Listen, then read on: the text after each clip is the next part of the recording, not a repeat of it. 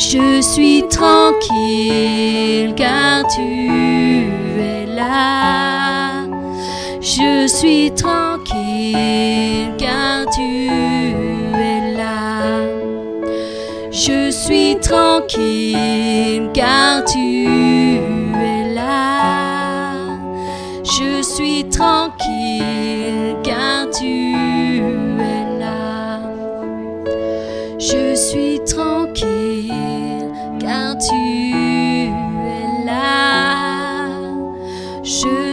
tranquille car tu es là. Alléluia. Alléluia. Béni sois-tu, Seigneur. Béni soit ton nom, Seigneur. Saint es-tu, Seigneur. Tu dis que c'est dans le calme et la confiance que sera notre force. Dans le calme et la confiance, Seigneur. Oui, c'est dans le calme et la confiance que sera notre force. Elle est en toi. Elle est en toi, notre force, Seigneur. Et même si les océans, Seigneur, rugissent, Seigneur, se déchaînent, Seigneur, même si la tempête bat son plein, Seigneur, nous sommes tranquilles. Tranquille, Seigneur, avec toi. Tranquille, Seigneur. Nous avons la paix, Seigneur. La paix intérieure, Seigneur. Celle qui surpasse toute autre chose, Seigneur. Toute intelligence, Seigneur. Parce que c'est toi qui nous la donnes, Seigneur. Malgré les épreuves, Seigneur. Malgré les difficultés, Seigneur. Nous sommes calmes et tranquilles avec toi. Avec toi, Jésus. Louange et gloire à toi, Seigneur. Louange et gloire à toi, Jésus. Béni sois-tu, Seigneur.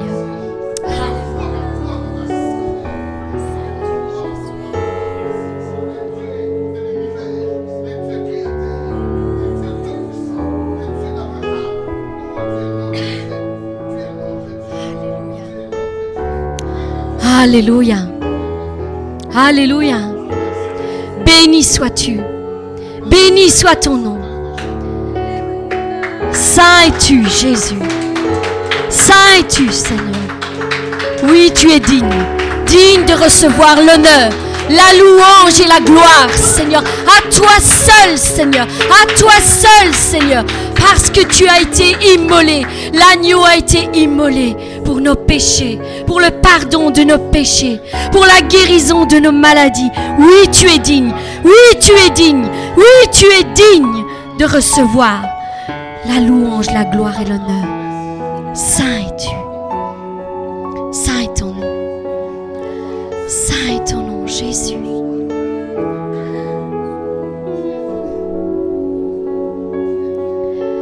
Qu'est-ce que tu mets devant tes yeux? Aujourd'hui, c'est la question que Dieu te pose. Qu'est-ce que tu mets devant tes yeux? Nous venons de chanter ce chant de louange. Et moi, quand je chante ce chant de louange, je vois Jésus-Christ devant moi. Je le vois qui m'appelle et qui dit Viens, viens sur les eaux, comme il a dit à Pierre. Je vois ce passage où Pierre est sorti de la barque et malgré les vents et les tempêtes, il a fixé ses yeux sur Jésus-Christ et il est sorti. Il est sorti de sa zone de confort. Il est sorti de sa zone où il était sûr. Il avait les pieds fermes dans la barque. Mais il est sorti hors de sa barque parce qu'il entendait la voix de Jésus-Christ qui lui dit, viens, viens, je t'appelle à venir à marcher sur les eaux. Et c'est ce qu'il a fait. Il a fixé ses yeux sur Jésus-Christ et il a marché surnaturellement sur les eaux. Alléluia. Alléluia. Et Dieu nous appelle aujourd'hui, nous aussi, à marcher surnaturellement sur nos problèmes, sur nos difficultés, sur toutes nos angoisses, et nos angoisses et toutes nos peurs. Il nous appelle à sortir de la barque, à connaître la dimension dans laquelle il est là. Il est là. Il nous appelle de sa voix. Et aujourd'hui, il te dit, qu'est-ce que tu mets devant tes yeux? Qu'est-ce que tu mets devant tes yeux? Qu'est-ce que tu vois? Sur quoi fixes-tu tes regards? Est-ce que tu fixes tes regards sur tes problèmes et tes difficultés? Sur tes incapacités peut-être? Ou ta maladie, tes finances? Les regards des autres peut-être? Ceux qui pensent de toi?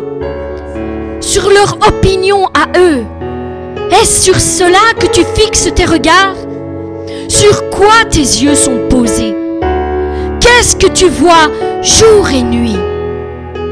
Qu'est-ce qui, est si important pour que tu les laisses continuellement devant tes yeux? Pour être victorieux dans tous nos combats, nous devons apprendre à fixer nos yeux sur Jésus-Christ.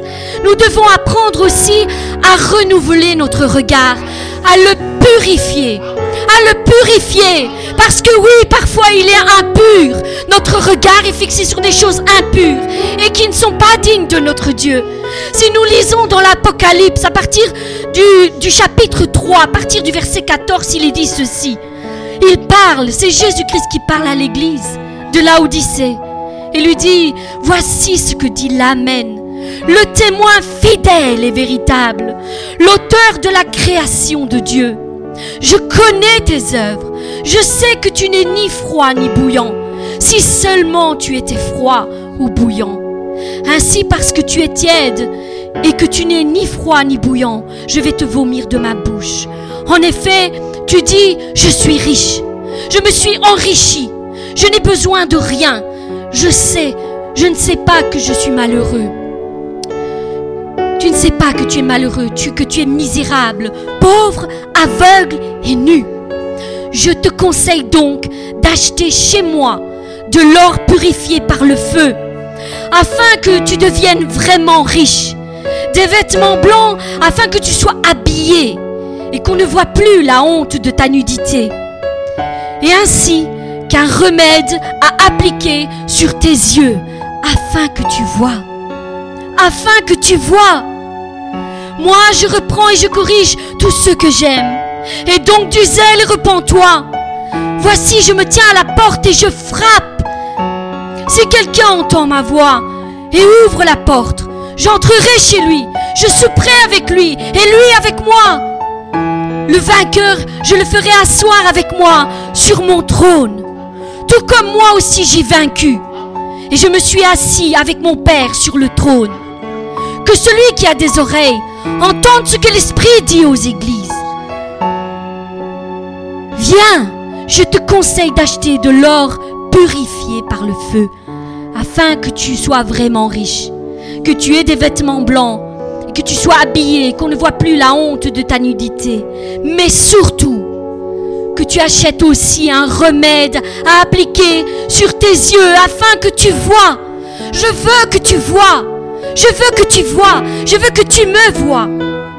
Oui, Jésus nous conseille de faire attention à notre regard, à ce que nos yeux voient, à prendre soin de nos yeux, qu'ils ne s'infectent pas, que notre regard ne soit pas brouillé, affaibli ou même aveuglé car si nous fixions régulièrement nos yeux sur de mauvaises choses, les choses d'en bas, nous ne pourrons pas atteindre les choses d'en haut, ni les trésors du ciel. Oh Seigneur. Alors, que vois-tu ce matin? Que vois-tu chaque matin quand tu te réveilles? Vois-tu encore la beauté de la création quand tu te lèves le matin? Vois-tu les bontés de Dieu qui se renouvellent chaque matin sur ta vie? Le vois-tu? Ou tu te plains à longueur de journée de tout ce que tu n'as pas pu obtenir, acheter Où est-on fixé ton regard dès le matin? Est-ce que tu, regardes la télé? Est-ce que tes yeux sont fixés sur la télé ou sur tout le travail que tu dois accomplir? Sur quoi sont fixés ton regard et fixé ton regard? Sur quoi sont fixées tes pensées? Fixe tes regards sur Christ, qui est le chef et le consommateur de notre foi. Retiens cela, il est le chef et le consommateur de notre foi. Oui. Alors s'il est le consommateur de notre foi, s'il vient chez toi aujourd'hui, que va-t-il consommer? Que va-t-il consommer? Nous avons vu qu'est-ce que la foi. Et il nous posait une question. Jésus-Christ nous posait cette question. Quand je reviendrai, est-ce que je trouverai de la foi? Est-ce que je le retrouverai chez toi, chez moi, chez mes enfants? Est-ce que je trouverai de la foi? Qu'as-tu à lui proposer aujourd'hui? Qu'as-tu à lui proposer? Est-ce que tu es prêt à le recevoir quand il va venir? Oui? Est-ce que tu es prêt à ce qu'il consomme ta foi et que tu sois justifié par ta foi? Sur quoi fixes-tu tes regards? Que mets-tu devant tes yeux? Est-ce que tu vois Dieu tous les jours devant tes yeux? Est-ce que tu le vois tous les tu vas tous les jours à sa rencontre? Le vois-tu? Le vois-tu? Comme Pierre quand il est sorti de la barque? Oh Seigneur, aide-nous à fixer nos regards sur toi et uniquement sur toi, Seigneur. Parce que comme nous montre l'exemple de Pierre, Seigneur, si nous dévions notre regard de toi, Seigneur, nous coulons, Seigneur. Oui, nous dérivons, Seigneur, nous partons à la dérive, Seigneur. Et petit à petit, Seigneur, sans nous en rendre compte, Seigneur, nous sommes loin de toi, Seigneur. Mais toi, tu ne veux pas cela, Seigneur. Parce que, Seigneur, quand nous nous éloignons de toi, Seigneur, un jour il sera trop tard pour revenir. Il sera trop tard. Nous devons fixer nos regards sur Jésus-Christ. Et nous devons être prêts pour quand il reviendra. Oui, être prêt. Qu'est-ce que tu mets devant tes yeux? Qu'est-ce que tu mets devant tes yeux? Le vois-tu? Et lui? Et lui? Te voit-il venir tous les jours à sa rencontre? Te voit-il venir? Te voit-il dans la prière? Te voit-il dans sa présence? Te voit-il chercher son conseil dans chaque situation de ta vie? Ou avances-tu seul et puis tu lui reproches, Seigneur, pourquoi cela m'arrive-t-il? Pourquoi l'as-tu permis? Pourquoi, Seigneur, je ne te vois pas agir dans ma vie? Et si aujourd'hui le Seigneur te disait la même chose tu ne me vois pas parce que je ne te vois pas. Tu ne me vois pas parce que je ne te vois pas. Je ne te vois pas dans la prière. Je ne te vois pas dans la lecture de ma parole. Je ne te vois pas dans l'adoration. Je ne te vois pas dans la louange. Je ne te vois pas chercher dans toutes tes voies mon conseil. Je ne te vois pas. Je ne te connais pas. Je ne te connais pas. Oh Seigneur, que jamais ce ne soit notre partage, Seigneur. Mon frère, ma soeur, fais-toi connaître de Dieu. Voici son conseil, fais-toi connaître de Dieu, parce qu'il vaut mieux être connu de Dieu qu'être connu des hommes. Oh oui, fais-toi connaître de Dieu. Lève-toi dans la prière. Prie pour ton couple. Prie pour tes enfants. Prie pour ta famille qui se détruit petit à petit. Prie, prie, Prie, ne te lasse pas. Fais-toi connaître de Dieu. Qu'il voit qu'il y a un homme de foi. Qu'il voit qu'il y a une femme de foi. Un homme de prière. Une femme de prière. Oh Seigneur. Et qu'il dise, oui, c'est mon enfant. Il m'appartient. Je le connais. Il me connaît. Je le vois et il me voit. Nous sommes ensemble. Nous marchons ensemble. Oh Seigneur, béni sois-tu. Béni soit ton nom. Béni soit ton nom. Lève-toi dans la prière. Que Dieu le voit et que tous ceux qui t'entourent le voient aussi. Que les démons le sachent. Qu'il y a un homme de prière. Qu'il y a une femme de prière qui prie ici. Chaque jour. Chaque jour. Elle intercède pour ses frères et sœurs. Chaque jour. Je la vois se lever dans, le dans la prière. Un homme et une femme de prière que quand ils prient, les choses changent. Les choses bougent, le ciel s'ouvre, les miracles arrivent, les guérisons arrivent, les vies brisées sont restaurées, les aveugles voient, les boiteux marchent, les lépreux sont purifiés, les cancers sont guéris. Et tant d'autres choses. Parce que c'est Jésus-Christ qui est là et qui marche avec toi et qui agit avec toi. Oui, il accompagne par des signes, des miracles et des prodiges tous ceux qui se confient en lui tous ceux qui se confient en lui. Béni sois-tu. N'abandonne pas. Reprends ta vie en main. Reprends ta vie en main. Reprends ta vie en main. Lève-toi dans la prière. Lève-toi dans sa présence. Sois audacieux. Sois courageux. Lève-toi. Persévère dans la, prière. Bats-toi pour les choses d'en haut et tu recevras ta récompense d'en haut. Car Jésus est le rémunérateur de ceux qui le cherchent. Il est le rémunérateur de ceux qui les cherchent. Je te le répète encore une fois, que mets-tu chaque jour devant tes yeux?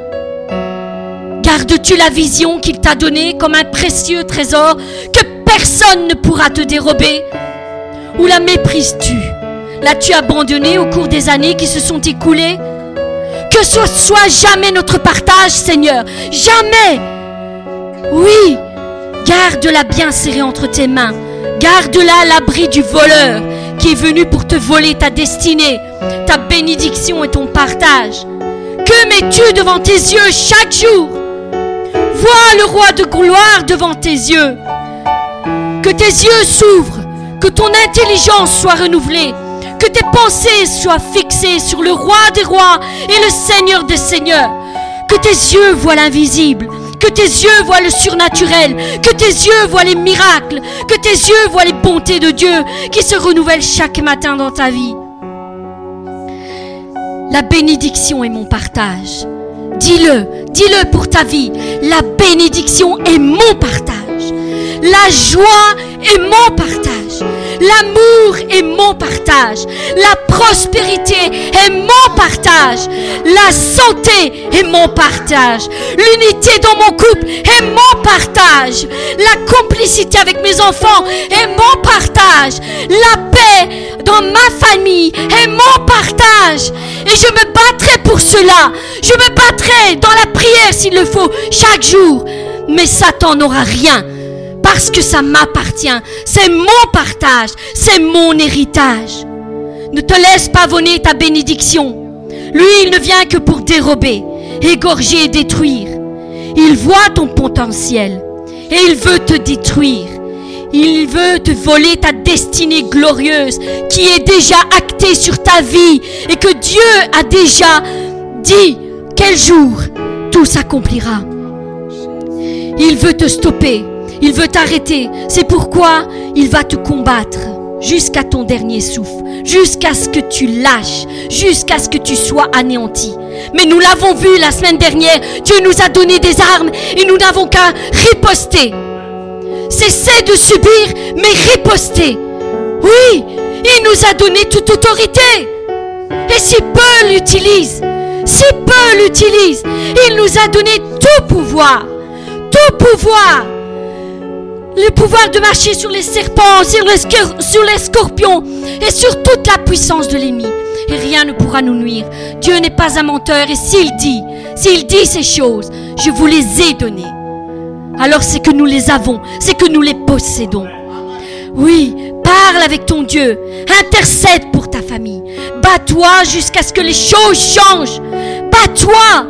Et comme je le dis souvent, quand je, conseille quelqu'un, Vois-toi comme devant un mur. Prends ton marteau, prends et bats ce mur jusqu'à ce qu'il tombe, jusqu'à ce qu'il tombe en poussière devant toi. Oui, je n'ai jamais vu un mur que quand on frappe dessus, il résiste. Non, son futur est de tomber. Et il en est ainsi de l'ennemi sur ta vie, mon frère, ma soeur. Il ne pourra résister quand tu vas te lever, quand tu vas prier, ton Dieu combattra avec toi. Ton Dieu combattra avec toi. Et tu pourras faire comme Josué. Devant la muraille de Jéricho, tu n'auras pas à lever le petit doigt. Tu n'auras qu'à pousser un grand cri et les murs vont tomber en poussière devant toi. Oui, oui, c'est ton partage. Ne te lasse pas. Continue. Prends l'exemple sur la veuve et le juge inique. Elle s'est pas arrêtée. Elle s'est pas lassée. Elle a continué et continué et continué à lui casser les pieds. C'est ce que la parole nous dit. C'est ce que la parole nous dit. Elle lui a cassé les pieds jusqu'à ce qu'il lui a fait justice. Même si ce n'était pas dans ses plans, il lui a fait justice. Et combien encore plus notre Dieu ne ferait-il pas justice à ses enfants? Mais bien sûr qu'il le fera. Il veut voir si tu es déterminé dans la prière, si tu persévères jusqu'au bout, jusqu'au bout, jusqu'au bout. Expérimente dès aujourd'hui cette nouvelle dimension dans ta vie. Mon frère, ma soeur, rien n'est impossible à Dieu. Nous le savons. Rien n'est impossible à Dieu. Au contraire. Mais Jésus nous dit aussi ceci. Tout est possible à celui qui croit. Tout est possible à celui qui croit. Ne mets pas de limite à ton Dieu, parce que nous avons un Dieu qui est illimité. Illimité. Illimité. Et il le sera dans ta vie. Il le sera dans la mienne. Il le sera dans, dans la vie de mes enfants. dans la vie de mes petits-enfants et jusqu'à la millième génération. Au nom de Jésus-Christ. Amen. Béni sois-tu, Seigneur. Vous savez,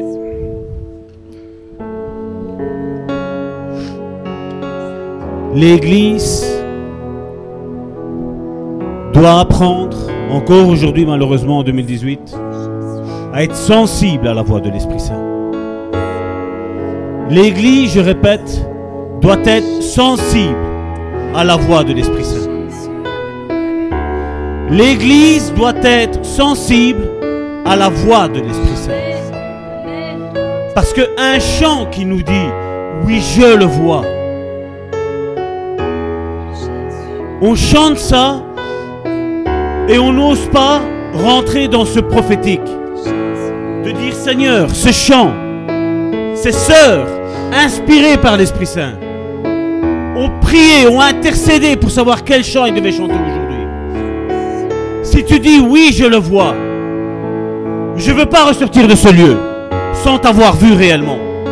Je ne veux pas sortir de ce lieu sans avoir vu Jésus sur son trône. Étienne, le premier martyr chrétien, alors qu'on le lapidait, alors qu'on lui lançait des pierres sur lui, il est tombé à genoux. Il a dit, vous, vous, vous avez tué Jésus. Mais ce Jésus maintenant est à la droite du Père. Il a vu. Il voulait voir Jésus. Il a bougé dans le prophétique. Il a voulu, il a, eu un désir ardent, ardent de le voir. Et comme Karine le disait tantôt, que mets-tu devant tes yeux? Que mettons-nous devant nos yeux? Veux-tu voir Jésus? Je voudrais qu'on rechante ce chant. Et je voudrais qu'on se lève et on dise prophétiquement, Seigneur, je veux te voir. Seigneur, je veux voir la myriade d'anges qui nous protègent, qui est là. Je veux voir tous ces anges, ces archanges qui combattent pour nous, qui sommes dans la volonté de Dieu. Je veux les voir. Je veux réaliser ça. Le serviteur d'Élysée ne voyait rien. Il était comme nous peut-être aujourd'hui. Et Élisée a dit, Dieu, ouvre-lui les yeux. Ouvre-lui les yeux. Et ma prière pour toi et pour moi aujourd'hui, et pour tous ceux qui sont là même sur Internet, c'est que Dieu t'ouvre les yeux spirituels.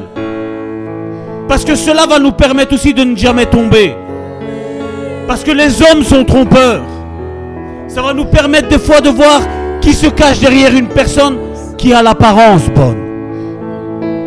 Mais à l'intérieur, c'est un loup ravisseur. Comme je dis toujours, il est facile d'aimer quand tout va bien. Mais tout n'ira jamais bien. Il y aura des problèmes, il y aura des tempêtes, il y aura des grêles. C'est là qu'on prouvera qu'on aime notre prochain. C'est là. Et là, nous avons besoin de ces révélations et de chanter, oui, je le vois. Oui, je le vois, il est là. L'agneau est là, il a été immolé.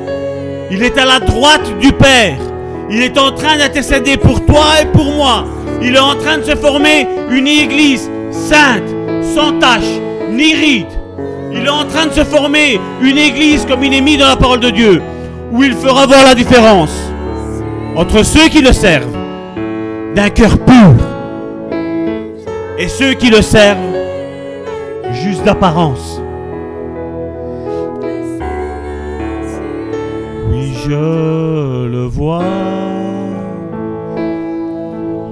Oui, je le vois. Mes yeux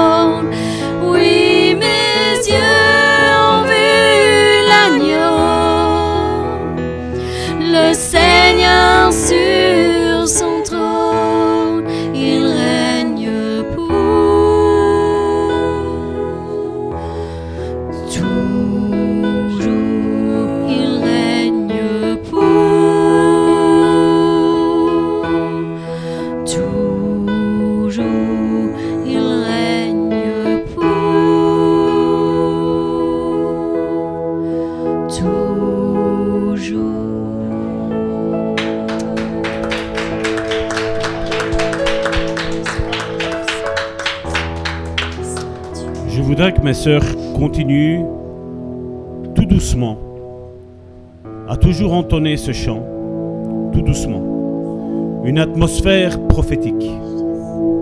Nous allons aujourd'hui rentrer dans ce prophétique. Parce que je sais que nous servons un Dieu vivant. Je sais que nous servons un Dieu qui est à la droite du Père. Nous savons qu'il a dit qu'il il allait nous aider. Il a dit qu'il allait nous envoyer ce consolateur. Et combien aujourd'hui sont en train d'écouter, sont peut-être même dans ce lieu, ou sont sur Internet, et ils sont découragés. Ils ont besoin de consolation. Dieu va parler à ton cœur. Dieu va parler à ton cœur maintenant. Dieu est en train de parler à ton cœur maintenant.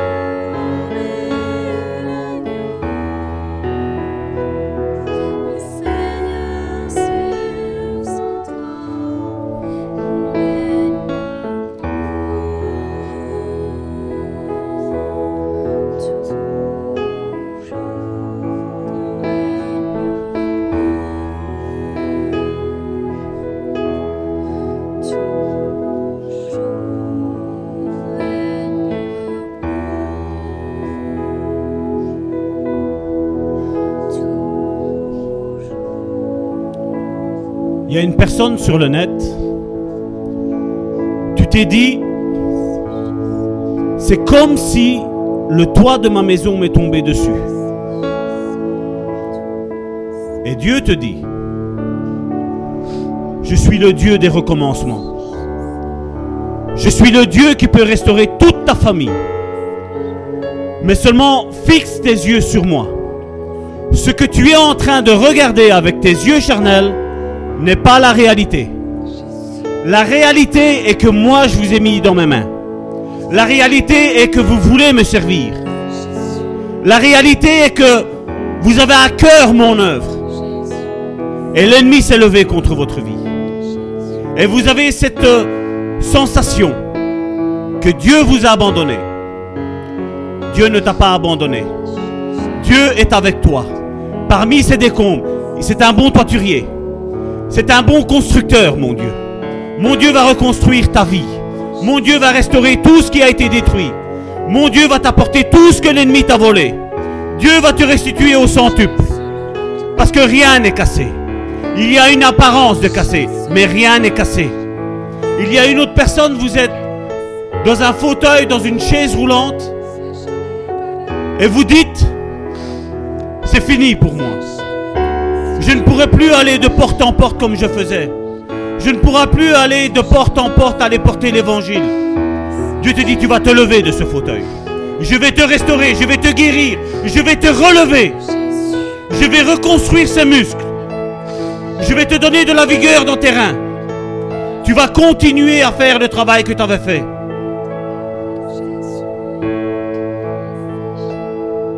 Il y a un homme de Dieu qui nous regarde. Et tu te dis, j'ai perdu l'onction. Dieu n'a pas ôté l'onction. L'onction est voilée par les difficultés que tu as au sein de ton assemblée. Dieu ne t'a pas ôté son onction. Dieu t'avait dit de former des disciples. Dieu t'avait montré le chemin. Et tu as été dur. Mais il est temps de recommencer. Il est temps de reformer des disciples. Ne regarde pas aux personnes qui vont repartir encore. Ne regarde pas à ça. Dieu va amener des disciples. Dieu va amener des personnes qui vont construire le royaume de Dieu au sein de ton assemblée.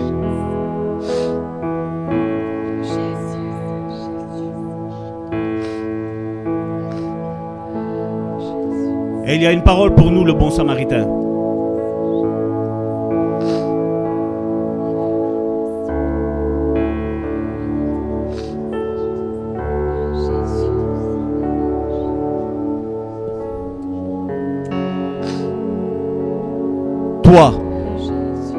Que j'ai pris aux extrémités de la terre et que j'ai appelé d'une contrée lointaine, à qui j'ai dit, tu es mon serviteur, je te choisis et ne te rejette point. Ne crains rien, car je suis avec toi. Ne promène pas des regards inquiets, car je suis ton Dieu. Je te fortifie, je viens à ton secours, je te soutiens de ma main droite triomphante. Voici, ils seront confondus, ils seront couverts de honte. Tous ceux qui sont irrités contre toi, ils seront réduits à rien. Ils périront, ceux qui disputent contre toi. Tu les chercheras et tu ne les trouveras plus. Ceux qui te suscitaient querelle, ils seront réduits à rien, réduits au, au néant. Ceux qui te faisaient la guerre, car je suis l'Éternel ton Dieu, qui fortifie ta droite, qui te dit, ne crains rien, je viens à te secours, ne crains rien, vermisseau de Jacob, faible reste d'Israël, je viens à ton secours, dit l'Éternel, et le Saint d'Israël est ton sauveur. Je fais de toi un traîneau aigu. Je répète, je fais de toi un traîneau aigu, tout neuf, garni de pointes. Tu écraseras, tu broieras les montagnes, et tu rendras les collines semblables à de la balle. Tu les vanneras, et les vents les emportera, et un tourbillon les dispersera. Mais toi, tu te réjouiras en l'Éternel. Tu mettras ta gloire dans le sein d'Israël. Les malheureux et les, indigents cherchent de l'eau, et il n'y en a point. Leur langue est desséchée par la soif. Moi, l'Éternel, je les exaucerai. Moi, le Dieu d'Israël, je ne les abandonnerai pas. Je ferai jaillir des fleuves sur les collines et des sources au milieu des vallées. Je changerai le désert en étang. Je répète, je changerai le désert en étang et la terre aride en un courant d'eau. Je mettrai dans le désert le cèdre, l'acacia, le myrte et l'olivier. Je mettrai dans les lieux stériles le cyprès, l'orme et le buis, tous ensemble, afin qu'ils voient, qu'ils sachent, qu'ils observent et considèrent que la main de l'Éternel a fait ces choses, que le Saint d'Israël en est l'auteur. Amen. Amen.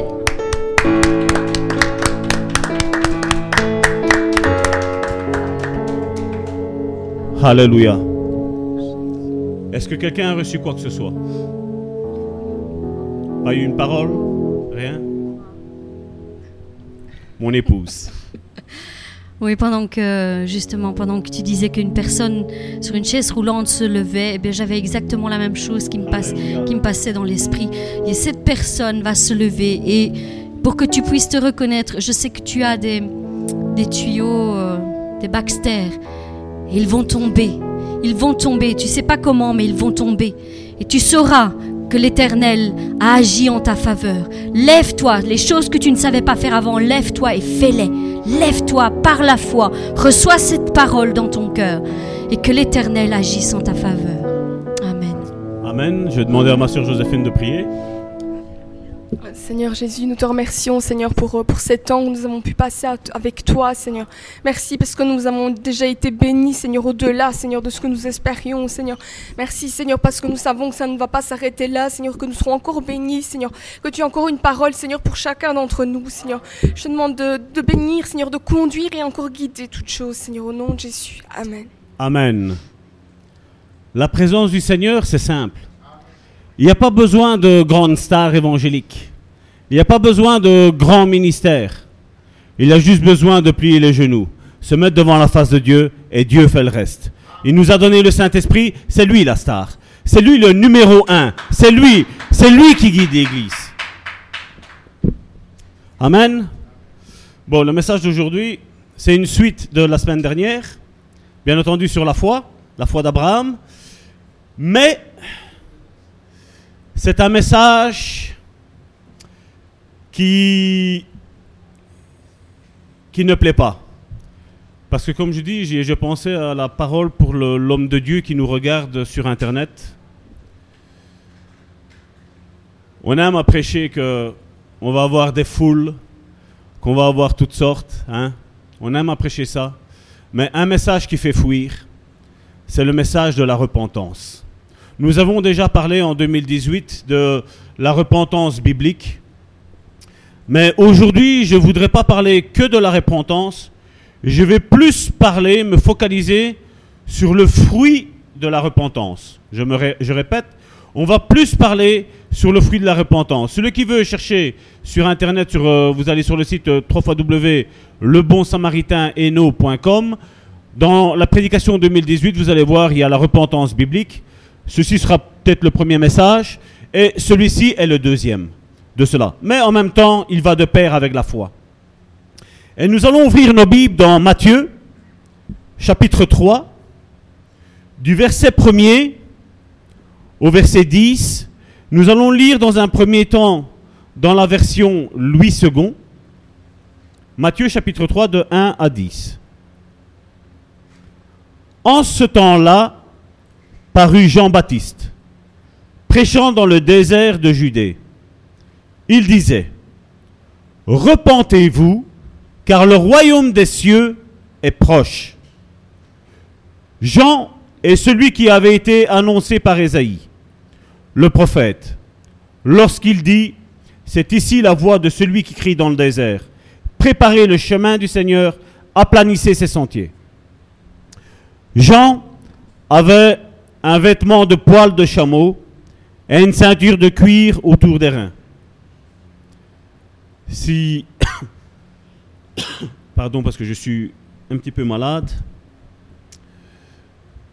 Si aujourd'hui, vous imaginez si j'arriverais ici, comme il est mis là, en vêtements de poil de chameau et une ceinture autour des reins.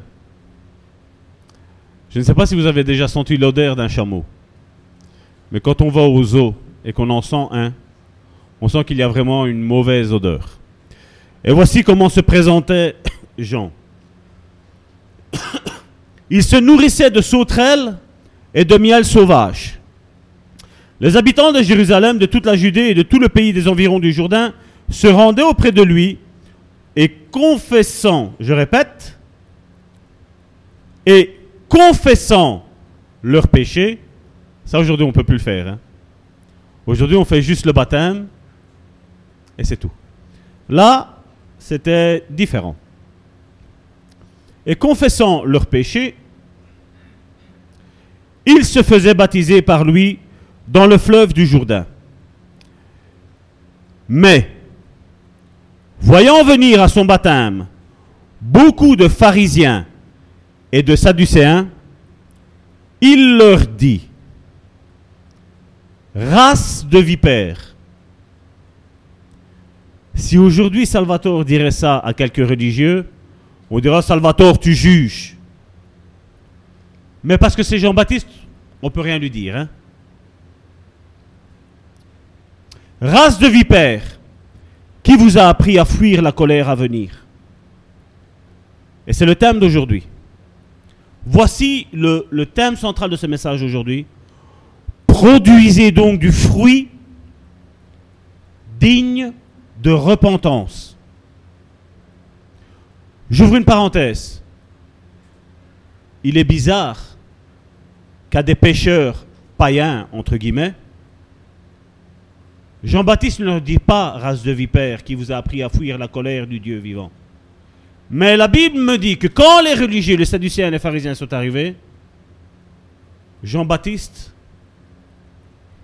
ça lui a fait mal. Et il leur a dit, race de vipères, qui vous a appris à fuir la colère du Dieu vivant? Produisez du, fruit digne de la repentance. Et comme je dis, c'est un message qui vient suivre celui de la semaine dernière. Et ne, ne prétendez pas venir dire en vous-même, nous avons Abraham pour père. C'est ce qu'aujourd'hui beaucoup disent. Hein. Ça n'a rien changé. Hein. C'est plus de 2000 ans et c'est tout le temps la même histoire. C'est tout le temps le même problème. Car je vous déclare que de, ces pierres-ci, Dieu peut susciter des enfants à Abraham.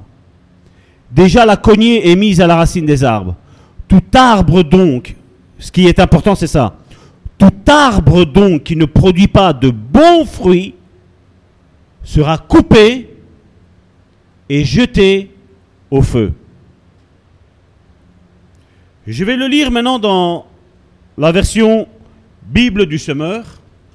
Et puis nous allons prendre celle-ci, parole vivante, qui est un petit peu plus... C'est une version dynamique de la parole de Dieu, qui va allonger les mots, mais qui va nous faire entrer dans le contexte de ce que de ce que c'est réellement de produire des, des, fruits dignes de repentance. Tu l'as aussi, hein, je l'ai mis. Beaucoup de pharisiens et de sadducéens, donc c'est à partir du verset 7, beaucoup de pharisiens et de sadducéens venaient se faire baptiser par lui. Il leur dit, espèce de vipère, qui vous a enseigné à fuir la colère du Dieu qui va se manifester? Produisez plutôt pour fruit des actes qui montrent que vous avez changé. Je répète, produisez plutôt pour fruit des actes qui montrent que vous avez changé. Ne vous imaginez pas qu'il vous suffit de répéter en vous-même, nous sommes les descendants d'Abraham. Car, regardez ces pierres, je vous le déclare, que Dieu peut en faire des enfants d'Abraham. La hache est déjà sur le point d'attaquer les arbres à la racine. Tout arbre qui ne produit pas de bons fruits sera coupé et jeté au feu. Maintenant, c'est la version ici, la parole vivante. Toujours à partir du verset 7 de Matthieu 3.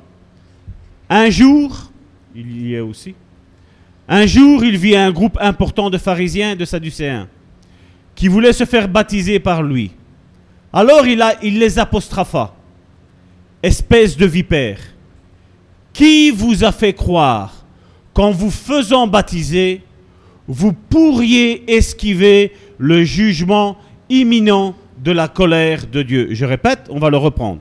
Espèce de vipère, qui vous a fait croire qu'en vous faisant baptiser, vous pourriez esquiver le jugement imminent de la colère de Dieu.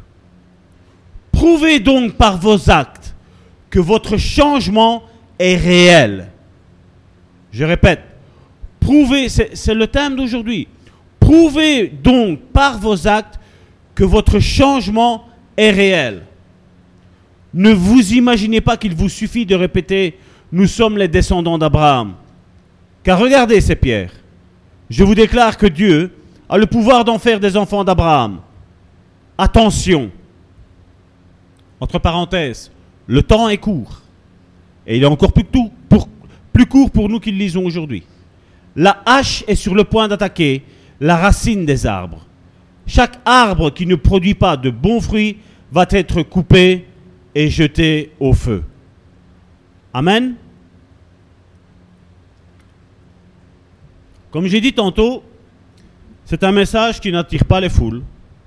Non. Mais moi, ce qui m'importe, c'est ne pas d'attirer les foules. Moi, ce, ce qui m'importe, c'est de prêcher ce que Dieu me demande de prêcher.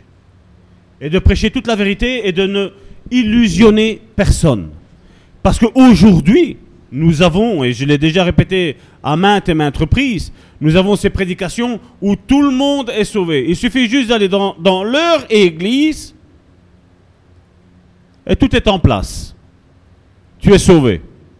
Tu quittes leur club, tu es condamné. Et moi là, je ne suis pas d'accord. Je ne suis pas d'accord du tout. Moi, je suis d'accord avec la parole de Dieu, ce qu'elle nous dit. Et là, on voit que chacun d'entre nous, et la Bible va parler, et on va le voir tout au long aujourd'hui de cette étude, que chacun d'entre nous est considéré comme un arbre. Tout au long de la Bible, Dieu nous voit comme un arbre. Maintenant, comme je dis toujours, il y a deux arbres. Il y a un arbre qui est rempli de feuillage. Si on va dans les parcs, on voit tout ça. Il y a beaucoup de feuilles. Quand c'est l'été, c'est magnifique. Tout est en fleurs, mais il n'y a, pas de, a pas de fruits. C'est beau. C'est juste beau à voir. Mais, toi et moi, nous savons que nous avons besoin de manger pour vivre, n'est-ce pas? Et Dieu veut que nous, notre vie, hein, c'est comme il, comme il est dit à travers Jésus, il fait, de ton sein va sortir des fleuves d'eau vive pour les nations, pour les autres. Et le fruit que tu produis à travers la repentance va servir aux autres, à avoir à manger. Et Dieu veut que nous soyons chacun d'entre nous un arbre à fruits, pas un arbre à feuillage qui paraissent beau, mais qui a rien. Quand les gens viennent, ouais, ils voient une beauté. Et j'en ai parlé la semaine dernière, on va le reprendre encore aujourd'hui. À un moment donné, Jésus s'est retrouvé face à un arbre. C'était un figuier. Et Jésus voulait une figue, il regarde, pas de figue. Et nous savons sa fin. Vous savez, la vie de tout un chacun de nous tous a commencé comme les arbres. Tout arbre a commencé sa vie par une petite graine que nous, que nous appelons aujourd'hui un pépin. Ce pépin, il va donner naissance à un arbre, mais comme c'est... Nous voyons aujourd'hui, il y a cette différence entre un arbre greffé et un arbre, je veux dire, où tu vas essayer de mettre par exemple un péché, et tu vas voir que les fruits ne sont jamais gros, ce sont des petits fruits, ils ne sont pas bons, ils sont même impropres à la consommation, ils sont même pas bons. Et on voit qu'aujourd'hui, il y a beaucoup de choses ainsi. Et aujourd'hui, malheureusement, nous devons acheter euh, des, des, arbres où ils ont été greffés. Et il y a une incision qui est faite. Donc il y a un arbre qui est là, il y a un beau tronc. Et alors on prend euh, le fruit qu'on veut, par exemple le figuier, et on vient le greffer dessus. Parce que nous, nous n'avons pas les bonnes conditions climatiques. Si tu vas en Sicile, par exemple, tu vas mettre un figuier, tu n'as pas besoin de faire cette opération-là. Tu prends ta figue, tu la mets dans, en terre, et ça va sortir. Il n'y a pas de problème. Là-bas, ça pousse même dans, dans, les, dans, les, dans les corniches, dans les toitures, ça pousse partout. Mais ici en Belgique, avec le temps que nous avons ici en Europe, ben, il nous faut absolument cette greffe. Et Dieu fait cette greffe avec nous à travers cette nouvelle naissance. C'est le passage que Paul euh, raconte à travers Israël qui, qui n'a pas voulu écouter Dieu, qui a été désobéissant à la parole de Dieu. Et la Bible nous dit à travers l'apôtre Paul que Dieu a coupé Israël. Et qu'est-ce qu'ils ont fait? Ils l'ont greffé, ils l'ont greffé sur l'olivier maintenant, le Jésus. Parce que nous savons que la Bible nous dit que Jésus est l'olivier. Jésus est cet arbre d'olive. Et Jésus nous parle dans Matthieu chapitre 7 du verset 16 à 20. Il nous parle de fruits. Et on le voit, vous les reconnaîtrez à leurs fruits. Cueille-t-on des raisins sur des épines? Ou des figues sur des chardons tout bon arbre porte de bons fruits, mais le mauvais arbre porte de mauvais fruits. Un, bon arbre ne peut pas porter de mauvais fruits, ou un mauvais arbre porter de bons fruits. Tout arbre qui ne porte pas de bons fruits est coupé et est jeté au feu. Quand moi j'entends ça, je me demande des fois, comme je le disais tantôt, comment certains vont dire que tout le monde est sauvé. Il y a une catégorie de personnes, à travers la repentance et le fruit, eux vont être sauvés. Ça, je suis tout à fait d'accord.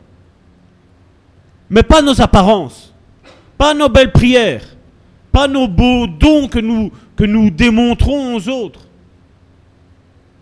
C'est notre fruit. Et Jésus toujours de dire dans Matthieu 12 à partir du verset 33, ou dites que l'arbre est bon et que son fruit est bon, ou dites que l'arbre est mauvais et que son fruit est mauvais. Car on connaît l'arbre par le fruit. Le fruit. Moi, je ne crois pas.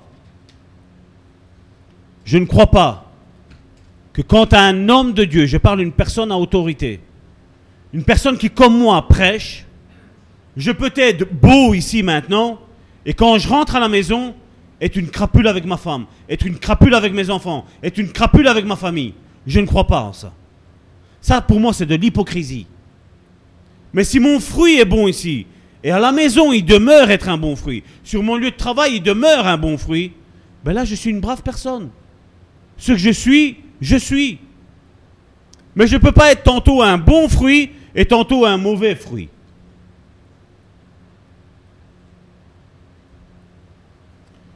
Nous reconnaissons les, bons arbres aux fruits qu'ils portent. La repentance est manifestée par des fruits. La véritable repentance, je ne parle pas de ce qu'on nous parle aujourd'hui, hein, juste le simple baptême, comme on a lu tantôt. Te baptiser, t'es sauvé, t'es es une nouvelle créature. Ça, je ne crois pas ça. Moi, je parle de la personne qui va, faire des pas, qui va aller de, de mieux en mieux. Sa vie va changer. Il va y avoir un, un comportement totalement différent. Moi, je l'ai vu pour ma propre vie. De colérique, de nerveux comme j'étais, quand Dieu a touché mon cœur, ça a été fini. Ça a été complètement anéanti. Impossible d'avoir de la haine. Impossible de me mettre en colère. Impossible. La véritable repentance se manifeste par un caractère changé, transformé, auquel on ne se heurte plus. Un caractère qui ne pique plus. Ceux qui nous entourent le voient. La repentance donne un fruit qui dure, éternel, un fruit qui demeure. Je suis connu à mon fruit. J'étais avant rouspéteur, coléreux ou manifestant. Maintenant, maintenant ici, à travers ça, maintenant je manifeste la sagesse, la paix, la joie et je suis serviable vis-à-vis vis-à-vis de mon prochain. Et c'est pas ce qu'on voit. Je suis pasteur, vous me servez. Hérésie. Hérésie. Mais parce que tu es pasteur, tu vas servir. Retire ton costume, ta cravate. Retire tout ça. Parce que nous sommes tous des serviteurs sauvés. Nous sommes des serviteurs inutiles.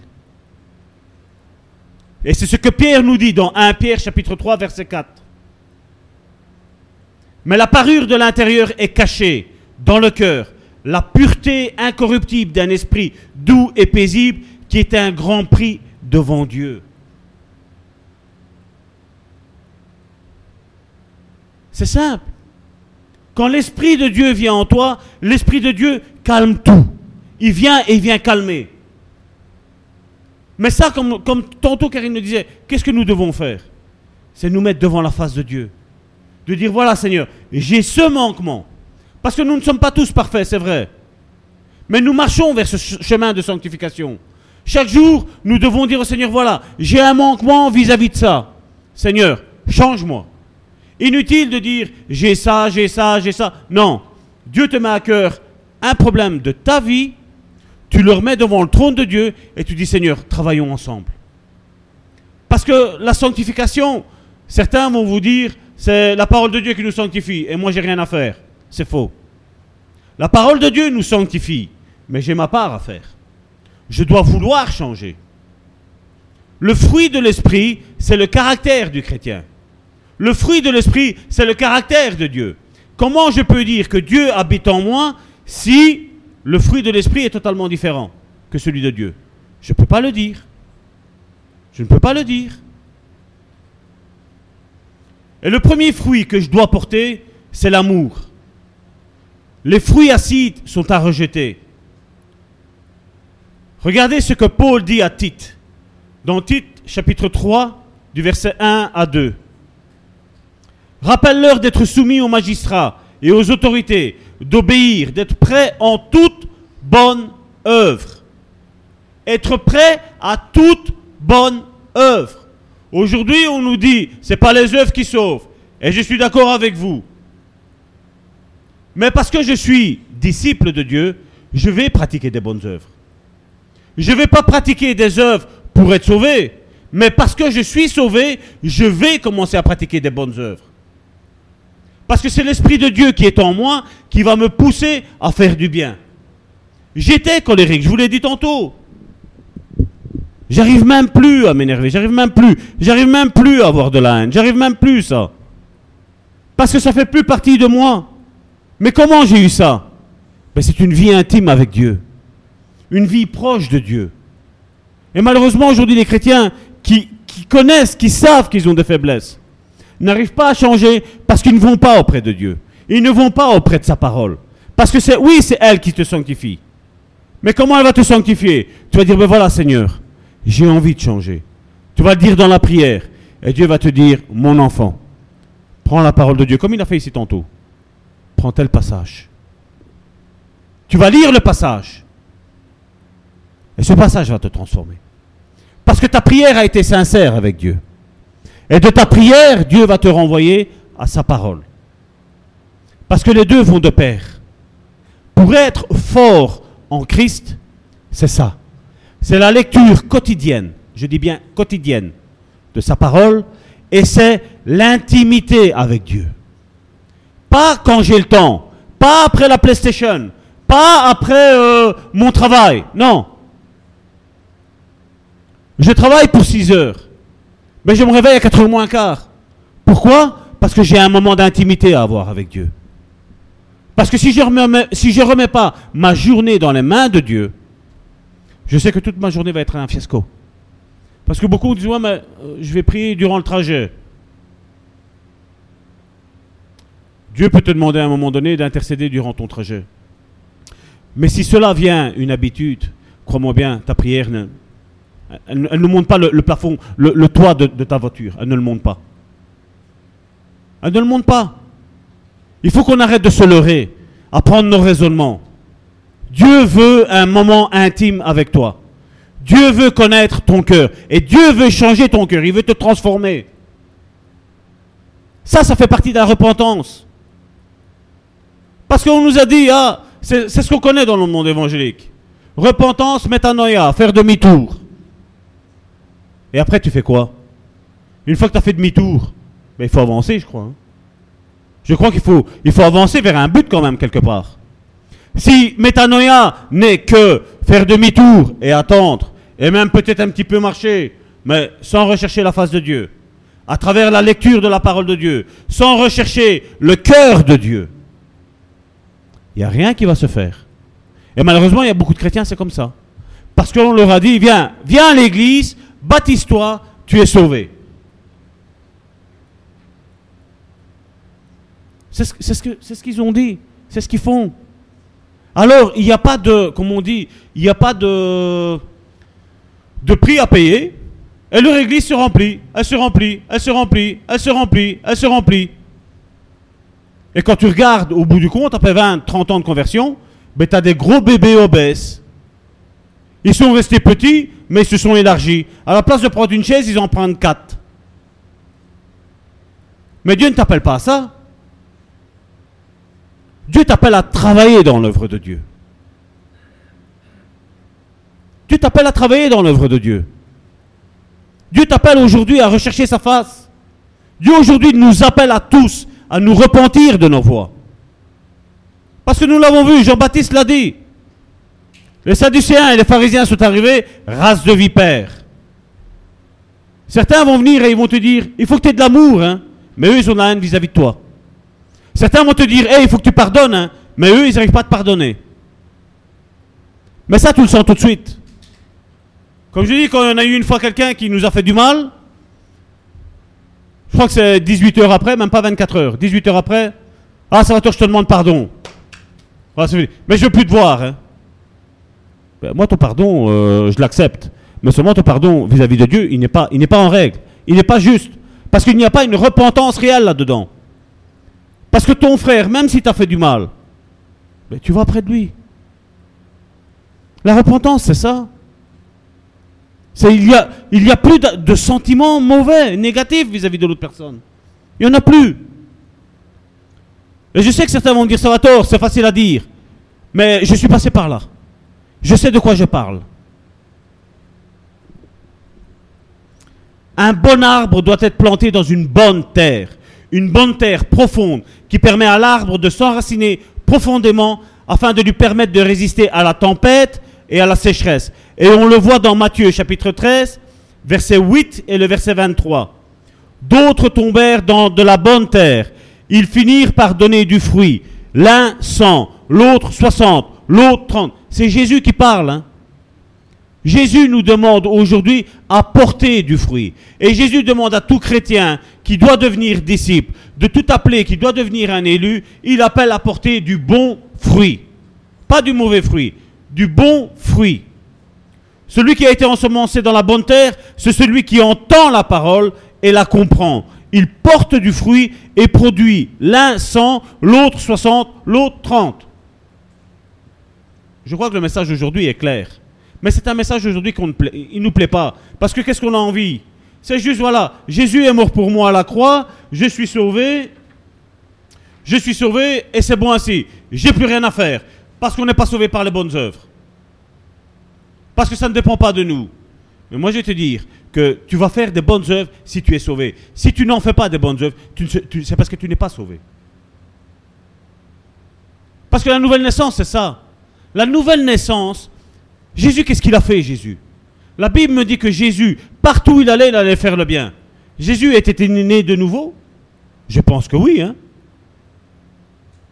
ben, Parce qu'il était né de nouveau, ben, il s'est mis au service de Dieu.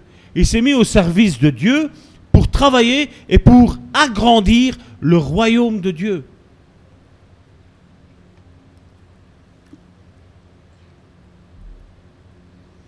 Dieu cherche le fruit et non le feuillage. Aujourd'hui, beaucoup se disent chrétiens, mais ils ne sont pas chrétiens. Ils ne connaissent pas Dieu. Ils ne connaissent pas Dieu. Là, ce que je vous disais tantôt, Matthieu, chapitre 21, verset 19. Jésus, voyant un figuier sur le chemin, il s'en approcha, mais il n'y trouva que, que des feuilles. Jésus voulait un fruit, il n'y a pas de fruit, il n'y a que des feuilles. Et il lui dit, que jamais fruit ne naisse de toi. Et à l'instant, le figuier sécha. Les feuilles donnent une apparence d'une vie chrétienne, d'une vie spirituelle. Mais tout cela n'est que superficiel. C'est superficiel. Parce que le métanoïa, la repentance, va te changer. Comme je dis, Dieu ne va pas changer tout d'un coup. Mais Dieu va prendre le point qui bloque tout dans ta vie. Dieu va anéantir celui-là. Il, va te faire, euh, il va te faire une délivrance quelque part qui va te permettre que les autres choses où tu vas pouvoir dominer avec lui, avec l'aide de Dieu, tu, tu, vas y arriver au bout. C'est pas quelque chose d'impossible. La rencontre avec Dieu, c'est ça. Paul était un meurtrier.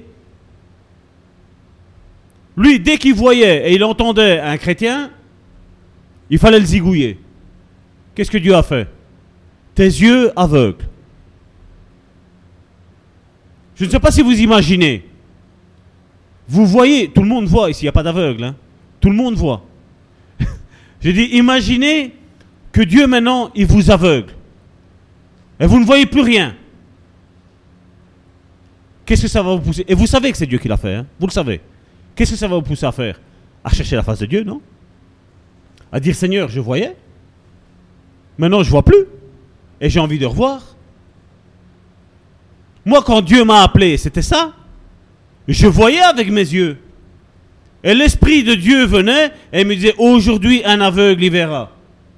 moi, j'ai qui aveugle? Je vois, moi. Je vois. Là, je, vois. Un aveugle, il ne sait pas voir. Moi, là, je vois. Mais je ne comprenais pas que c'était dans le sens spirituel que Dieu me le disait. Et après, quand j'ai donné réellement mon cœur à Dieu, qu'on est rentré dans ces églises, ben j'ai vu que tout compte fait, il y avait tous des gens qui étaient comme moi, qui voyaient, mais Dieu leur disait vous êtes aveugles. Et aujourd'hui, malheureusement, en 2018, c'est encore la même chose. On n'a plus besoin de repentance. On n'a plus besoin de sanctification. On n'a plus besoin de rien du tout. Sanctification, donc ça veut dire se, se retirer du péché. On n'a plus besoin de ça aujourd'hui. Et pourquoi Dieu a-t-il changé? Dieu n'a pas changé. Les raisonnements humains ont changé. Parce qu'on s'est fabriqué un Dieu. Hein? Mais nous, on ne se fabrique pas un Dieu. Nous, on est, axé sur la parole de Dieu, sur ce que Dieu veut. Moi, je me suis rendu compte que quand, avant, avant que Dieu me touche, et qu'après il m'a touché, et que j'ai commencé à lire la parole, mais avant que j'ai commencé à lire la parole, pour moi, j'étais une personne bien. Je frappais les personnes qui faisaient du mal aux, petites personnes, qui ne savaient pas se défendre. Pour moi, j'étais une brave personne, j'étais quelqu'un de bien. Mais je me suis rendu compte que j'ai tout compte fait, j'étais comme eux. Et Dieu a changé mon caractère. Dieu m'a dit, Salvatore, c'est pas comme ça qu'on fait. C'est pas à travers la violence que tu, que tu vas me montrer que tu m'appartiens. Mais comme je vous dis, j'avais plus d'haine, j'avais plus de rancœur, j'avais plus de méchanceté en moi. Parce que Dieu est venu et il a comblé le vide qu'il y avait dans mon cœur. Et Dieu aujourd'hui veut remplir ce vide. Même si nous sommes chrétiens, Dieu veut encore remplir ce vide. Parce qu'au fur et à mesure qu'on ne lit plus et qu'on ne s'avance plus de Dieu à travers la prière, on s'éloigne de Dieu. Il n'y a rien à faire. Et c'est pour ça qu'il est urgent. Parce que Jésus revient. Jésus vient- revient rechercher une église qui le connaît, qui le voit, Jésus, qui voit les myriades d'anges. Quand est-ce que c'est la dernière fois que tu as vu un ange? Quand est-ce que c'est? C'est une question à se poser. Une fois, je me rappelle, j'étais sur mon lieu de travail. Et l'Esprit de Dieu, j'étais en train de travailler tout seul, et l'Esprit de Dieu m'a parlé. Et m'a dit, Salvatore, je vais te donner un message sur la véritable grâce. Ce que moi j'attends sur la véritable grâce. Pas sur ce qu'on nous enseigne. Et alors que j'étais là, je disais, ben, je dis merci Seigneur, mais je vais aller prendre une feuille, je vais prendre un bic, je vais prendre de quoi noter. J'étais en train de penser à ça. J'ai vu comme un démon en face de moi qui venait comme pour m'attaquer. Mais à un moment donné, j'ai vu quelque chose qui est sorti de moi, qui était comme moi, plus ou moins. Mais après, quand il s'est mis devant moi, c'était une armoire à glace, avec une grande épée. Là, j'ai compris que c'était le Saint-Esprit. Là, j'ai compris que la parole de Dieu qui tenait en main à travers l'épée, la parole de Dieu, celle que je, je serrais dans mon cœur pour connaître la volonté de Dieu, pour connaître vraiment la doctrine de Dieu. Quand j'ai vu sortir, j'ai fait Waouh Et c'était en moi, ça. C'était en moi. Et c'est en toi. Comment vois-tu le Saint-Esprit? Un petit bonhomme comme ça? Le Saint-Esprit est une personne guerrière, est une personne forte. Et les chrétiens sont des personnes fortes. Sont des chrétiens, les chrétiens sont des personnes qui combattent dans l'esprit. Qui, comme Karine le disait tantôt, combattent dans la prière. Parce que la prière a une grande efficacité. Et c'est à travers la prière que Dieu nous connaît.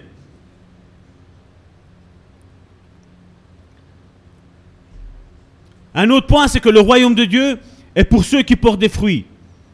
Voici ce que Jésus dit. Matthieu 21, chapitre 21, verset 43. C'est pourquoi je vous le dis. Le royaume de Dieu vous sera enlevé et il sera donné à une nation qui en rendra le fruit. Jésus cherche un fruit. Jésus ne cherche pas des religieux. Jésus cherche un fruit. Et Jésus confie son royaume aux personnes qui portent du fruit.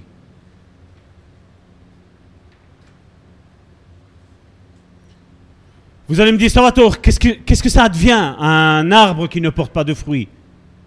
La Bible a la réponse à tout. Voici un arbre qui ne porte pas de fruits dans Luc chapitre 13 du verset 6 à 9. Il dit aussi cette parabole, c'est Jésus qui parle. Un homme avait un figuier planté dans sa vigne. Il vint pour y chercher du fruit et il n'en trouva point. Alors il dit au vigneron, voilà trois ans que je viens chercher du fruit à ce figuier et je n'en trouve point. Coupez-le. Pourquoi occupe-t-il de la terre inutilement? Le vigneron lui répondit, Seigneur, laisse-le encore cette année. Je creuserai tout autour et j'y mettrai du fumier. Peut-être à l'avenir donnera-t-il du fruit. Sinon, tu le couperas. Là, on voit la grâce de Dieu. Quand est-ce que je dois porter du fruit? La Bible me parle trois ans. Trois ans, le, le, le, propriétaire vient et dit voilà, je veux un fruit après trois ans. Et là, il n'y a rien. Et heureusement que le vigneron est là et dit non, non, attends, attends, attends, attends, attends, attends, attends. Donnons-lui encore une chance. La grâce de Dieu. Et je crois que cette année-là, cette année prophétique, est notre année. Notre année où Dieu va dire, voilà, le fruit va, être porté. Je ne dis pas que nous ne sommes pas en train de porter de fruits, non. Je vais parler dans, dans ce que Dieu nous a montré. Et Dieu vient et il dit, voilà, on va attendre un an. Il y a le fumier de Dieu qui arrive. Le fumier de Dieu, c'est quoi? Ça représente quoi ça? La grâce de Dieu, la parole de Dieu qui vient. Et on voit que un arbre a besoin d'être émondé. Parce que quand vous regardez, et c'est ce qu'on va lire ici avec la, avec la vigne dans Jean chapitre 15 du verset 1 à 8, quand vous avez une vigne, quand vous avez les plants de tomates, je l'ai déjà expliqué, vous avez la branche qui porte du fruit, mais entre le tronc et la branche qui porte du fruit, il y a un gourmand qu'on appelle ça, qui vient épuiser tout ce qui est de la branche qui doit porter du fruit. Si vous laissez pousser ça, une fois j'ai fait le test, j'ai pas eu le temps, j'ai laissé mes tomates ainsi. Ben pour finir, j'avais le gourmand était beaucoup plus grand que la, branche qui devait porter du fruit. Et le gourmand a même été écrasé, il a même déchiré le, sarment qui devait porter du fruit. Et c'est ce qui arrive, et nous allons le voir. Jean chapitre 15 du verset 1 à 8. Je suis le vrai cep et mon père est le vigneron. Tout sarment qui est en moi qui ne porte pas de fruit, il le retranche. Et tout sarment qui porte du fruit, il les monte, afin qu'il porte encore plus de fruits. Déjà vous êtes purs à cause de la parole que je vous ai annoncée. Demeurez en moi et je demeurerai en vous. C'est Jésus qui parle. Hein. Comme le serment ne peut par lui-même porter du fruit s'il ne demeure attaché au cep. Aussi vous, vous ne pouvez pas non plus si vous ne demeurez pas en moi. Je suis le cep, vous êtes le serment. Celui qui demeure en moi et en qui je demeure porte pas un fruit, beaucoup de fruits. Car sans moi, vous ne pouvez rien faire. Et beaucoup aujourd'hui s'illusionnent qu'on peut faire un culte sans le Saint-Esprit. C'est faux. C'est faux. Si quelqu'un ne demeure pas en moi, qu'est-ce qu'il est mis là? Il est jeté dehors comme le serment et il sèche. Puis on ramasse les serments, on les jette au feu et ils brûlent. Si vous demeurez en moi et que mes paroles demeurent en vous, demandez ce que vous voudrez et cela vous sera accordé. Si vous portez beaucoup de fruits, encore une fois, c'est ce beaucoup, c'est ainsi que mon Père sera glorifié et que vous serez mes disciples. Comment peux-tu prétendre. Et je ne parle pas ici parce que ici je sais qu'on parle beaucoup de fruits. Mais je vais parler plutôt à ceux qui sont sur Internet que je ne connais pas beaucoup. Comment peux-tu prétendre être disciple de Christ et il n'y a aucun fruit en toi C'est impossible. Parce qu'un disciple va porter du fruit. Un bon fruit. Et nous allons voir quels sont ces fruits. Et on voit que Dieu est exigeant.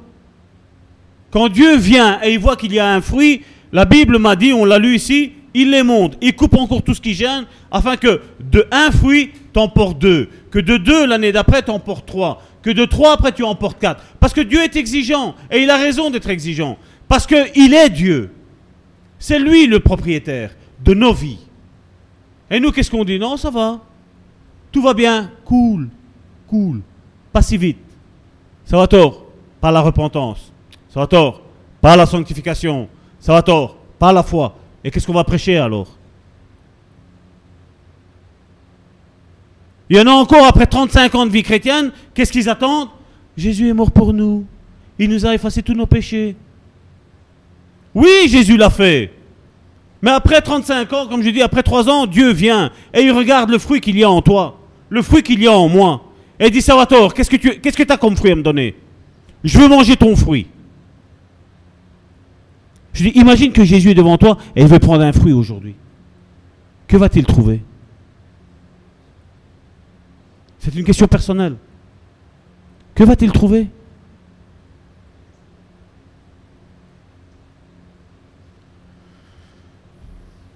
Il nous faut porter du, du, fruit dans tous les domaines de notre vie. Ma vie professionnelle peut être une réussite. Mais si mon mariage est un échec, ou l'éducation de mes enfants est un échec, c'est ce qu'on recherche aujourd'hui. Hein. On en a fait des églises. On en a côtoyé des chrétiens. On est contacté par des chrétiens. Ah, on a la belle voiture. Ah, on a la belle maison. Mais dans le spirituel, qu'est-ce qui se passe? Moi, je dirais à tous ceux qui sont bien financièrement et qui sont chrétiens, je dis, que fais-tu avec ton argent? Comment subviens-tu aux besoins des, plus démunis? Je ne parle même pas d'église, hein. je parle des plus démunis, ceux qui sont dehors. Certains ont une bonne conscience en donnant un euro, deux euros à celui qui est sorti du magasin. Et on a un compte en banque, des fois, certains, j'ai connu ça, j'ai déjà raconté le témoignage d'une église où il y avait 85 000 euros sur le compte en banque. Et dans l'église, les gens mouraient de faim. Récemment, une, charmante sœur m'a dit Ah, tu sais que dans l'église, celui-là, il prêche maintenant et il demande 400 euros pour prêcher. 400 euros pour prêcher. J'arrête de travailler à 400 euros la prédication. Hein. N'est-ce pas? Je dirais même, on va faire un culte le lundi, le mardi, le mercredi, le jeudi, le vendredi, le samedi. Tous les jours un culte à 400 euros la prédication. Hein. C'est ce que ces gens-là cherchent. C'est ce que ces gens-là font. Le peuple peut mourir de faim, le peuple de Dieu peut mourir de faim, eux ils n'en ont rien à cirer. Du moment que eux sont bien, hein, après moi le déluge. Il y a un proverbe qui dit ça. Après moi, c'est comme ça qu'ils vivent. C'est honteux, n'est-ce pas? C'est honteux. Mais il faut dénoncer ça. Parce que comme je le disais à une sœur ici récemment, l'homme spirituel juge de tout, la Bible me dit. Un Corinthien. L'homme spirituel juge de tout. Cherchez, mettez sur Google Bible, l'homme spirituel juge de tout. Regardez ce verset biblique-là. Mais quand on juge, nous, en tant qu'être spirituel, ce n'est pas notre convenance. Pas où je vais te dire, ah, il faut que tu pardonnes, et après moi j'ai de la haine vis-à-vis de l'un ou vis-à-vis de l'autre. Récemment, c'est arrivé ça aussi. On envoie un message à une sœur, ah, je ne veux plus rien savoir de l'église du Bon Samaritain. Et après, on t'envoie un mail, il faut pardonner, hein. il faut aimer. Hein. Il n'y a, pas quelque chose qui est. C'est pas des personnes qui sont schizophrènes, ça. C'est pas des personnes qui sont mal dans leur tête, ça. Mais quand tu leur dis qu'ils sont malades, non, tu as un démon. Non, non, c'est pas, pas l'Esprit de Dieu qui te dit ça. Mais moi, je le vois au fruit, moi. Moi, je regarde le fruit et je le vois que c'est pas bon. Parce que il y a, y a deux jugements avec deux mesures différentes. C'est facile de, de, dire vous devez faire ci, vous devez faire là. Je suis en train de vous parler de la repentance. C'est pas que moi je veux insister là-dessus. Je ne veux pas insister. Je ne veux pas me battre avec vous. C'est pour ça qu'il y a la plupart ce sont tous des passages bibliques qui sont clairs, nets et précis. Dieu attend de nous cette repentance. Regardez quand il y a un mauvais fruit. Quels sont ces mauvais fruits? Romains chapitre 6, versets 20 à 21. Oui, on va passer qu'il y avait euh, Jean 12, 24, je vais le lire en vitesse. En vérité, en vérité, je vous le dis, si le grain de blé qui est tombé en terre ne meurt, il reste seul. Mais s'il meurt, il porte beaucoup de fruits. Quand tu meurs à toi-même, tu portes beaucoup de fruits. Quand tu fais passer les autres avant toi, tu portes beaucoup de fleurs. De, de fruits, excusez-moi. J'ai vu mon frère, alors j'ai pensé aux fleurs.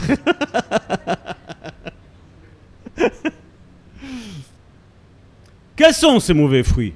Romains chapitre 6, verset 20 à 21.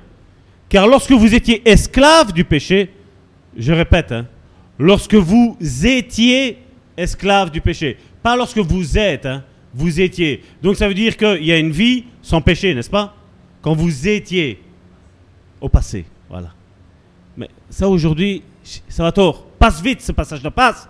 Passe parce qu'on est tous pécheurs, sauvés par grâce, on pêche tous. Le plus juste, il pêche sept fois par jour, et si là. La Bible, elle me dit, car lorsque vous étiez esclave du péché, vous étiez libre à l'égard de la justice. Quel fruit, regardez, il est tout le temps question de fruits dans la Bible. Quel fruit portiez-vous alors? Des fruits dont vous rougissez aujourd'hui. Et moi, ça me fait rire, c'est quand je vois certains témoignages, de certains témoignages qui disent, voilà, j'étais comme ça, et je rigole. Hein? Je voyais quelqu'un, je frappais dessus, et je rigole de ce que je faisais. La personne qui était en vous, il frappait, mais j'en ai honte. J'en ai honte. Je rougis, moi, de ça, de qui j'étais dans le passé. Mais de la personne qui est maintenant, j'aime cette personne-là. Je l'aime. Parce que maintenant, il n'arrive plus à se mettre en colère, il n'arrive plus à se mettre en haine, il n'arrive plus... Euh, voilà. Dieu change le caractère. L'esprit, c'est ça. L'esprit, c'est le caractère. C'est la mentalité. C'est. pour ça que nous allons le voir après. Le fruit de l'esprit, c'est quoi? C'est un caractère. Et dans la même, celle que je vous dis, dans la prédication à 400 euros, on posait la question. Qui est-ce qui a l'amour? Mais attention, l'amour, c'est l'amour agapeo, l'amour qui veut dire ta ta ta ta ta ta. Et quand toi tu levais la main, on te regardait comme si tu étais un extraterrestre. Moi, je sais c'était quoi la haine. Mais quand j'ai su c'était quoi l'amour de Dieu? Et que Dieu a changé mon cœur, ben oui, je lève la main. Mais oui, parce que si le fruit de l'esprit n'habite pas en moi, je suis encore une personne qui est condamnée. Je suis une personne qui passe par le jugement et qui va être condamnée à la, fin des choses. Mais si j'ai ce fruit de l'esprit, qui est l'esprit de Dieu, l'esprit que Dieu nous a donné, c'est le caractère de Dieu. Si le caractère de Dieu n'est pas en moi, qu'est-ce que je vais dire? C'est plus moi qui vis, c'est Jésus qui vit en moi. Mais seulement je suis colérique, seulement je suis nerveux, seulement j'ai ici, seulement j'ai là. Mais il n'y a pas Dieu qui réside là-dedans.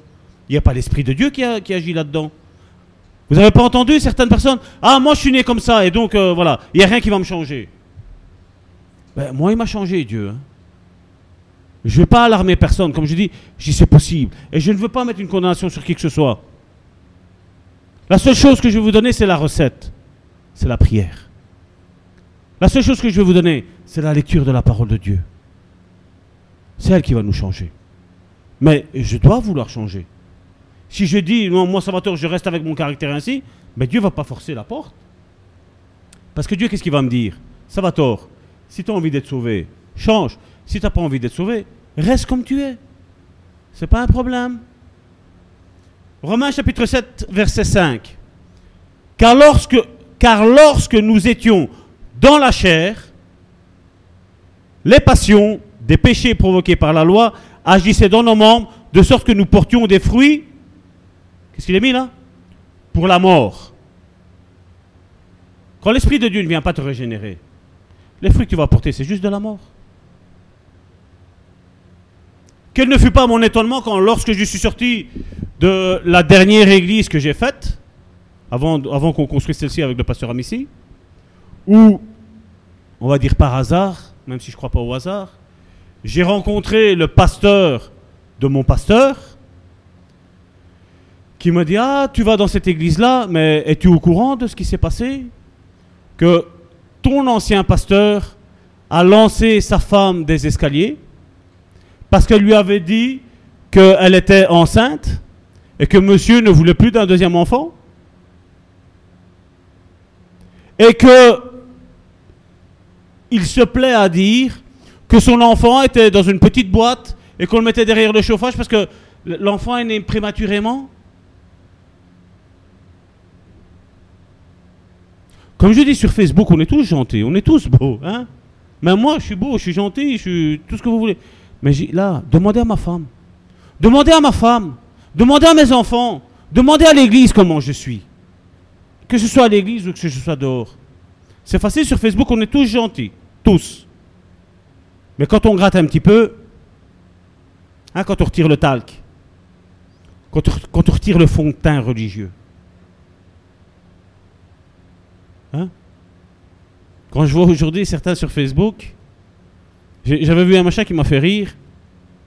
Il était mis sur Facebook, ne euh, monsieur, mesdames, ne retouchez pas vos photos, parce que si vous, si, euh, si vous disparaissez, on ne vous retrouvera plus parce qu'on n'a pas la photo originale. C'est facile aujourd'hui, on met avec un petit peu plus de couleur, hein, on amincit un petit peu les joues. J'ai vu qu'il y a même une application où on peut se faire des abdos. Alors on voit avec des torse, torse nus, alors on monte ses abdos. Mais après, tu as un verset qui suit. Hein. Jean 3, 16. Car Dieu a tant aimé le monde. Ça fait tellement bien religieux. Hein le talc religieux. Galates, chapitre 5, verset 19. Et là, c'est pour ceux qui sont dans l'hyper-grâce. Tous sauvés. Or, les œuvres de la chair sont évidentes. Galates chapitre 5, verset 19 à 21. Or, les œuvres de la chair sont évidentes.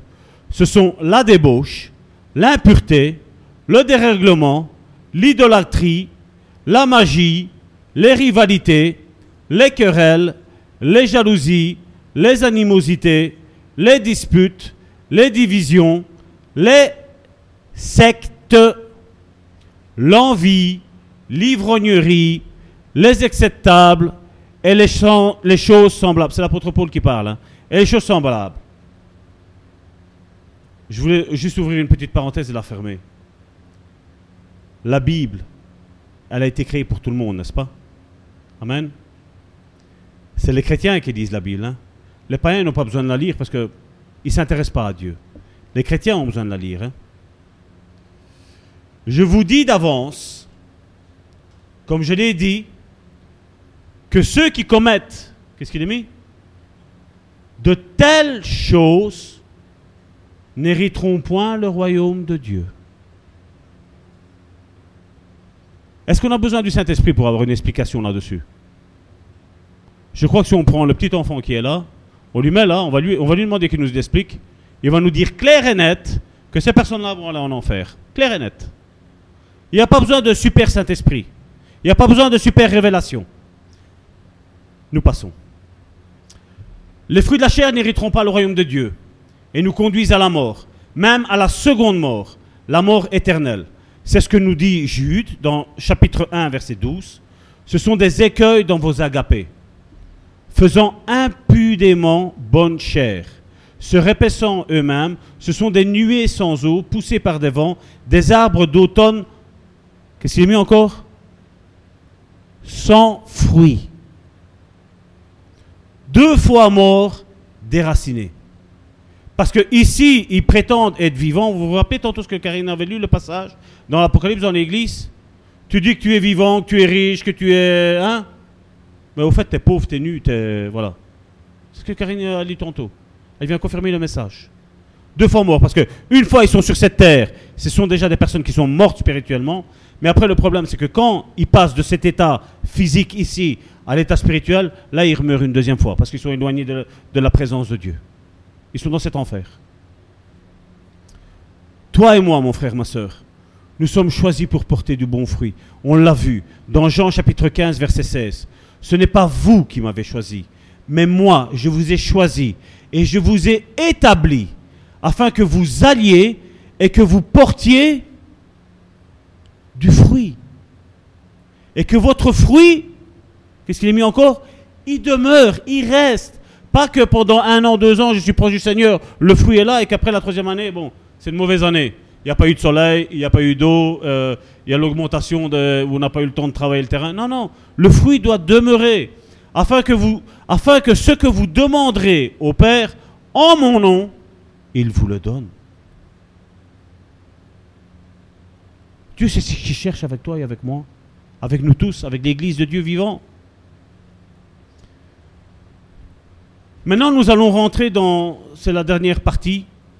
Euh, on ne va pas lire tous les versets.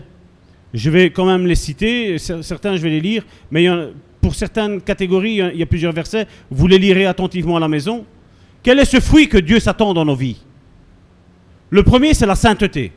On le voit dans Romains chapitre 6, verset 22. Il est très important, on va le lire. Mais maintenant, étant affranchi du péché, donc libéré du péché et devenu esclave de Dieu, vous avez pour fruit la sainteté pour la vie éternelle. Je ne peux pas prétendre être né de nouveau, être dans le royaume de Dieu et vivre une vie olé olé. Je ne peux pas.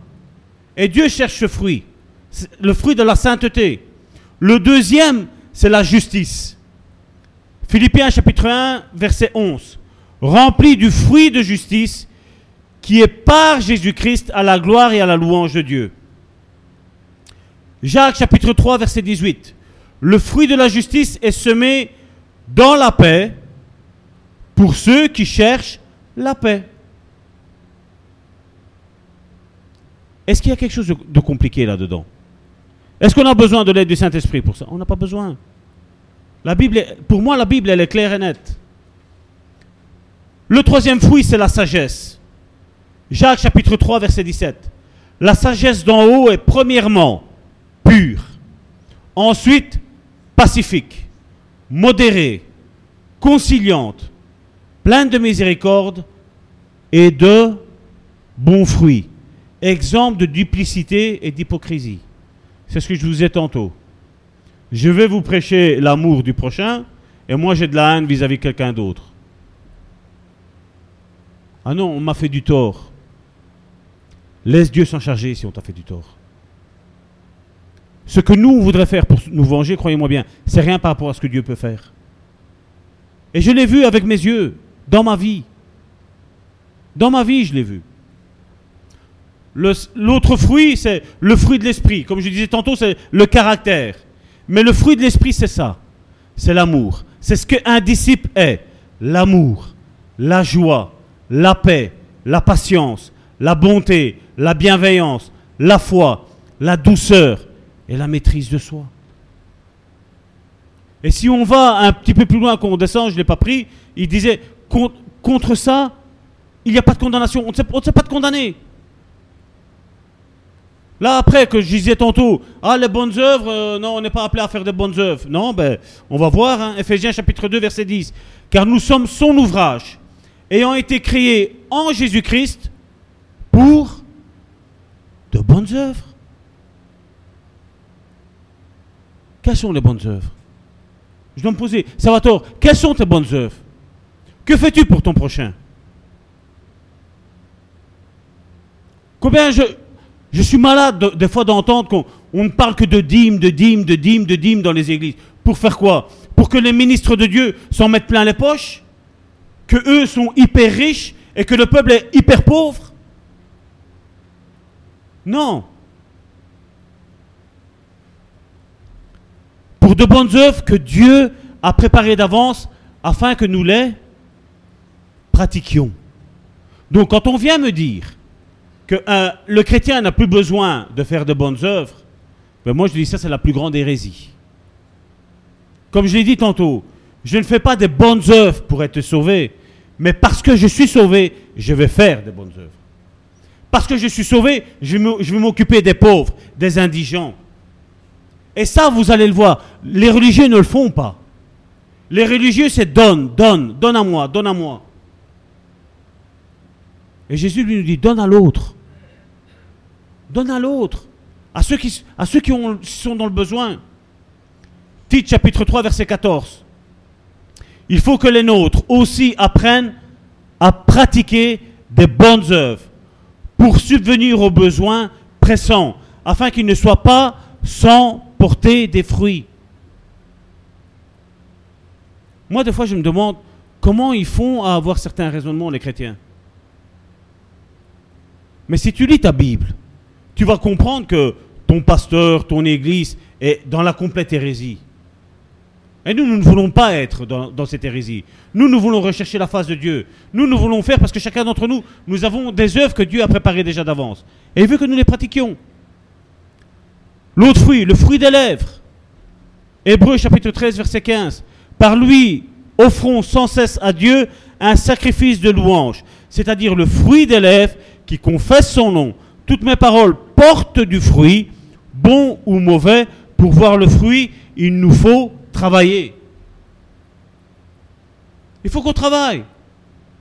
Alors bien souvent, on- vient, on s'assied dans l'église, on se met au dernier rang, et alors, ah ouais, mais sa langue a fourché. hein. Ah ouais, mais le frère, euh, il n'était pas concentré aujourd'hui. hein. Ah, le frère, il me semble, à un moment donné, a été déstabilisé. hein. Ah, la sœur, à un moment donné, mais Dieu ne nous appelle pas à ça. Dieu nous appelle à nous aider, à nous secourir les uns les autres, à nous aimer les uns les autres, à nous porter secours les uns les autres. Si vous, faites, si vous avez une clé biblique et vous prenez les uns les autres, vous allez voir. Il y a une série de 60 les uns les autres. S'aider, s'encourager, se fortifier, s'exhorter, s'encourager. Si j'écrase mon frère et ma soeur, quel est le fruit que j'ai en moi? Est-ce qu'il est bon? Et Il est mauvais. Mais si je l'aide, le fruit il est quoi? Il est bon. C'est facile à reconnaître. J'aurais dû normalement parler, et je vais, je vais, je vais juste survoler ça. On va arrêter pour aujourd'hui parce que comme on a commencé un petit peu plus tard, on a fini un petit peu plus tard, mais c'est pas grave. Vous savez, aujourd'hui, on ne comprend pas. Si on retourne en Éden en jeunesse, à un moment donné, Ève a mangé le fruit de la connaissance du bien et du mal, n'est-ce pas? On sait bien. Et Dieu leur avait donné ce conseil de ne pas manger ce fruit-là. Mais en le mangeant, en mangeant ce fruit-là, ils ont su ce qui était bien et ce qui était mal. Et Dieu les les a mis en dehors. Parce que cette connaissance du bien et du mal, on aurait pu dire que c'était une bonne chose. Mais non. Parce qu'aujourd'hui, il y a beaucoup de chrétiens qui savent que c'est pas bien de médire sur le frère ou sur la sœur. Mais on le fait. Certains chrétiens savent que c'est pas bon de, de, faire un croche-pied à son frère à sa sœur. Mais ils le font. La connaissance du bien et du mal va porter à la mort. C'est ce qui est arrivé avec Caïn. Abel, lui, il a mangé le fruit de la vie. Vous vous rappelez que Dieu a chassé du jardin d'Éden Adam et Ève parce qu'il y avait l'arbre de la vie? L'arbre de la vie, là, c'est qui? C'est le Jésus. Apocalypse, d'ailleurs, celui-là, on va le prendre. Apocalypse 22, verset 2. Apocalypse verset 20 22, verset 2. Au milieu de la place de la ville, donc c'est dans l'Apocalypse, c'est dans le royaume de Dieu. Au milieu de la place de la ville et sur les, deux bords du fleuve, il y a un arbre de vie. C'est Jésus. Produisant douze fois des fruits. Vous voyez, c'est ce que je disais les autres fois.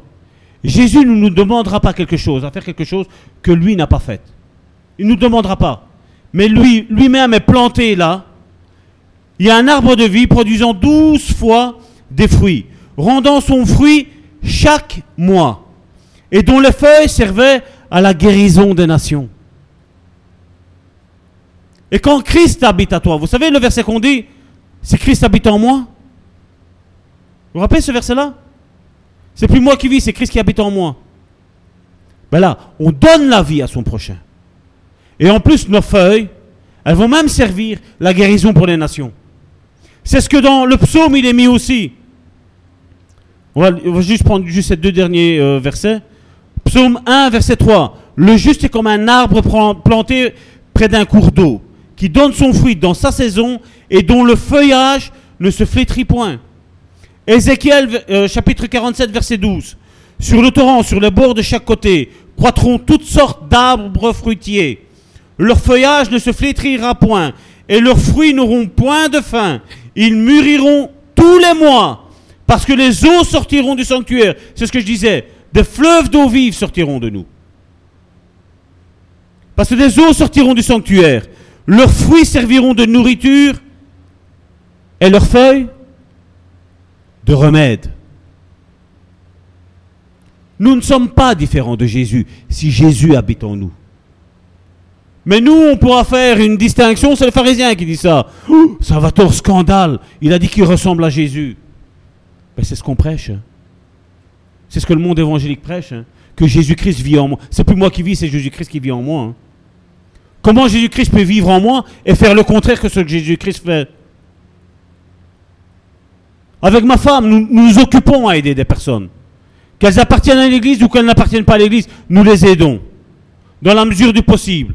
Parce que certains sont comme des sangsues, c'est vrai. Et ça, nous avons commencé à comprendre et à dire stop, stop. Mais à d'autres personnes, je l'ai bien vu. Hier soir encore, nous avons une charmante sœur au téléphone.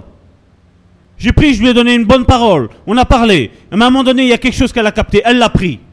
Et après, l'esprit me dit donne le téléphone à ta femme maintenant. Et j'ai pris, j'ai dit attends, je vais te passer Karine. Et j'ai donné Karine. Et Karine a donné une autre parole. La personne est, sortie du coup de téléphone qu'on avait, restaurée, guérie et relevée.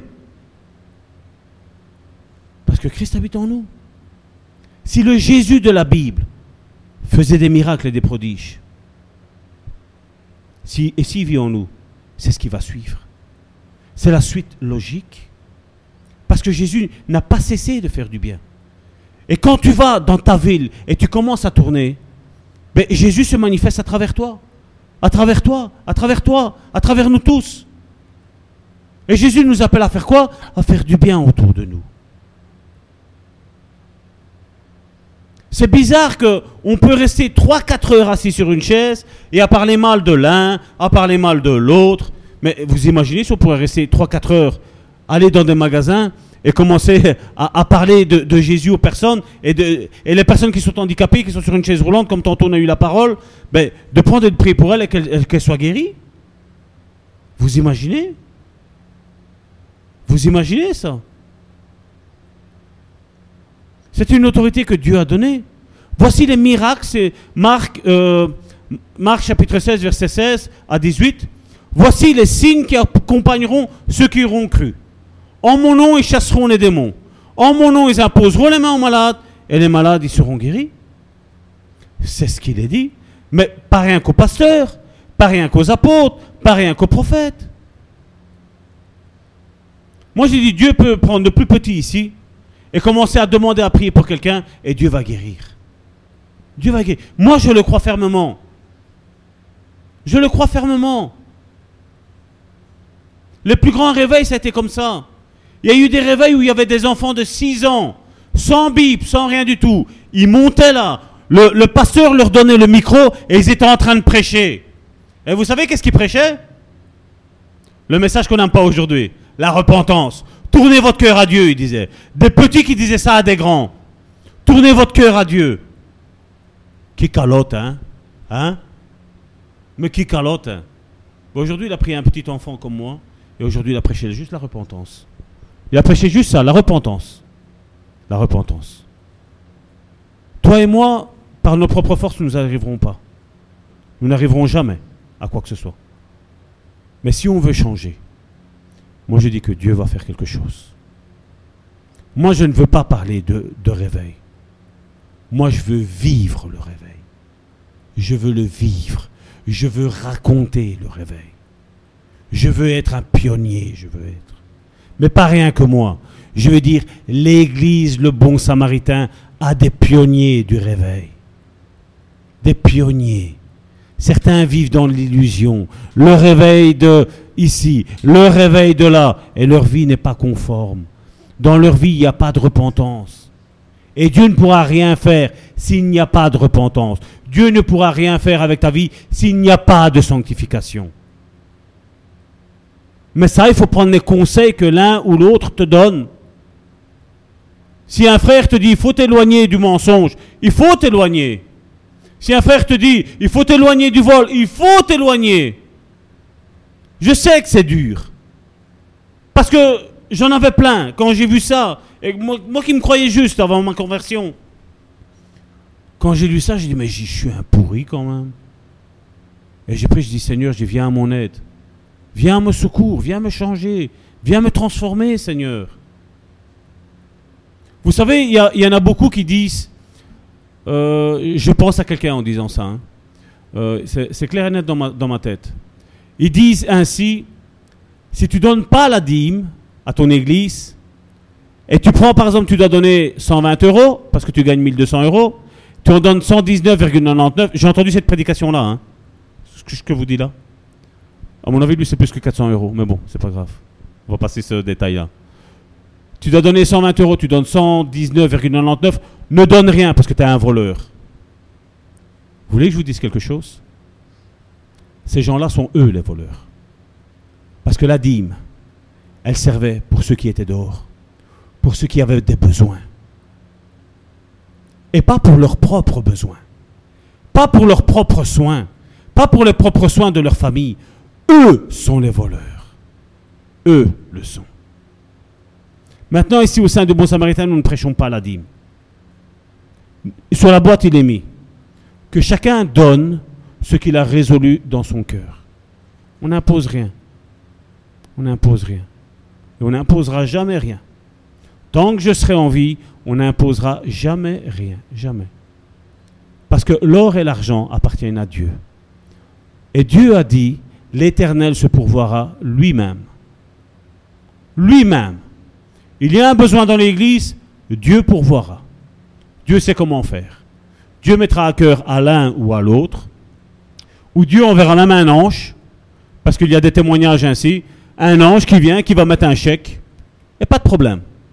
Il n'y a pas besoin de faire d'oppression. J'ai écouté certains frères et sœurs qui sont dans une église où on les harcèle. Payez la dîme, payez la dîme, payez la dîme, payez la dîme. Ce qui compte, c'est l'amour. Tu peux tout faire, tout. Si tu n'as pas l'amour, on n'est rien. On n'est rien. Rien, rien.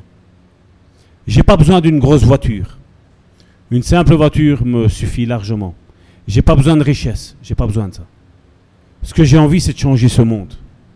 Que tous ceux qui sont dehors soient bien. Que maintenant, ici que l'hiver approche, ils aient un toit.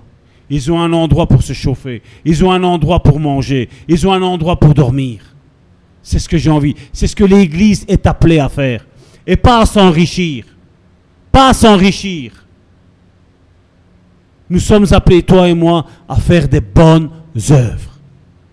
Pas pour moi, mais pour ceux qui sont dehors.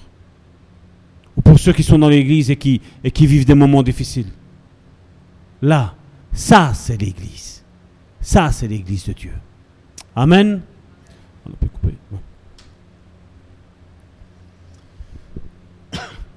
Père éternel, je viens devant toi parce que vraiment, Seigneur, nous avons eu, Seigneur, des moments, Seigneur, formidables, Seigneur, dans ta présence, Seigneur. Dès le commencement, Seigneur, tu as commencé à parler, Seigneur. Tu nous as fait énormément, Seigneur, de bien, Seigneur. Seigneur, mais je te prie, Seigneur, pour tous ceux, Seigneur, qui nous suivent, Seigneur, à travers Internet, Seigneur. Tous ceux, Seigneur, qui n'ont pas pu se déplacer, Seigneur. Oui, Seigneur, tu les connais tous, Seigneur. Seigneur, je te prie, Seigneur.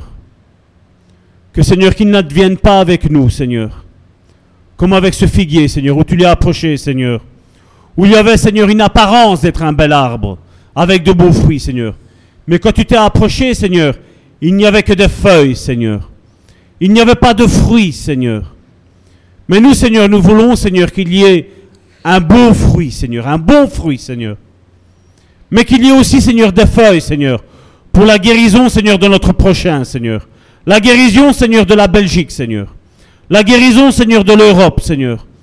Nous voyons, Seigneur, qu'il y a le tumulte à gauche et à droite, Seigneur. Nous voyons, Seigneur, aujourd'hui, Seigneur, toutes ces grèves, tous ces manifestants, Seigneur. Seigneur, nous voyons, Seigneur, ces manifestants, Seigneur qui se font frapper, Seigneur, par les forces de l'ordre, Seigneur. Ces forces de l'ordre, Seigneur, qui certainement, Seigneur, ont, des consignes, Seigneur, de leurs supérieurs, Seigneur. Mais nous sommes tous dans le même bateau, Seigneur. Seigneur, tu as fait des promesses, Seigneur, à cette église, Seigneur. Et nous voulons persévérer, Seigneur, dans cette promesse, Seigneur. Seigneur, tu connais, Seigneur, mon cœur, Seigneur. Mon cœur, Seigneur, d'aller vers, Seigneur, vers ces personnes, Seigneur, qui n'ont pas de domicile, Seigneur. Ou même, Seigneur, ceux qui ont un domicile, Seigneur, mais où il n'y a plus de chauffage, Seigneur. Ou, Seigneur, les fins de mois, Seigneur, ou même la deuxième partie du mois, Seigneur, est extrêmement dure, Seigneur.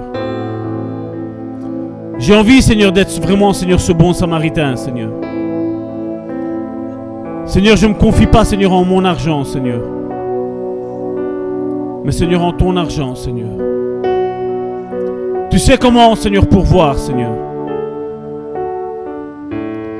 Seigneur, nous voulons, Seigneur, que ce pays, Seigneur, reconnaisse qu'il y a un Dieu. Qu'il y ait un Dieu, Seigneur, qui a accompli les promesses que tu as faites, Seigneur, au sein de cette église, Seigneur. Seigneur, je sais, Seigneur, quand je vois, Seigneur, dehors, Seigneur, cette crise, Seigneur. Toutes ces personnes, Seigneur, qui sont mal, Seigneur, dans leur peau, Seigneur. Toutes ces personnes, Seigneur, qui sont en crise financière, Seigneur. Mais je sais, Seigneur, que tu vas envoyer, Seigneur, des ouvriers, Seigneur.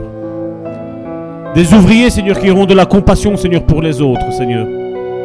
Qui auront mis, Seigneur, leur vie de côté, Seigneur pour se dédier aux autres, Seigneur.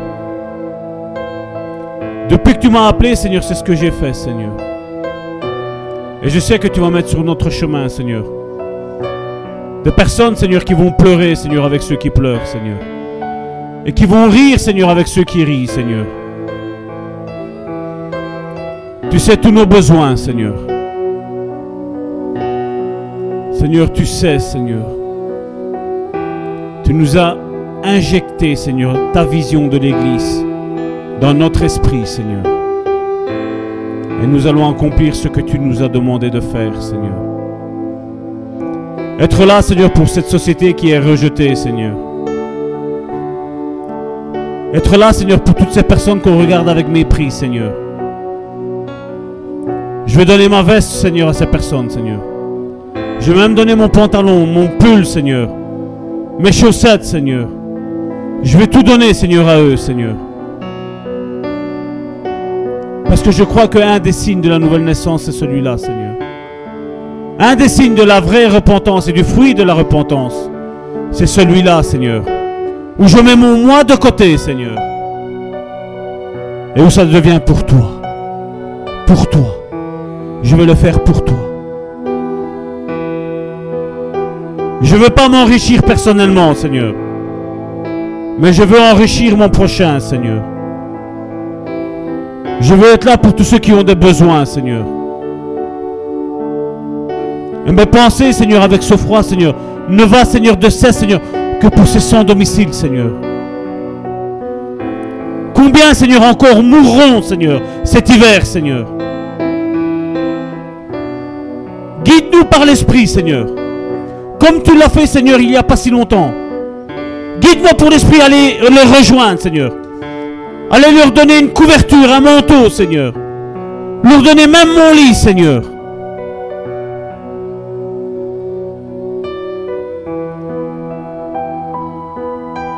Ce n'est plus moi qui vis, Seigneur. C'est toi qui vis en moi. Et que tous ceux qui sont sur le net, tous ceux qui sont dans cette, dans cette maison, dans ta maison, Seigneur, parce que je sais qu'ici, il il y a ta présence. Tous nous pouvons dire, je veux me dédier à mon prochain. Je veux aider mon prochain. Je veux secourir mon prochain. Je mets mon moi de côté. Et je me donne pour mon prochain. Au nom de Jésus, Père, je t'ai prié. Amen.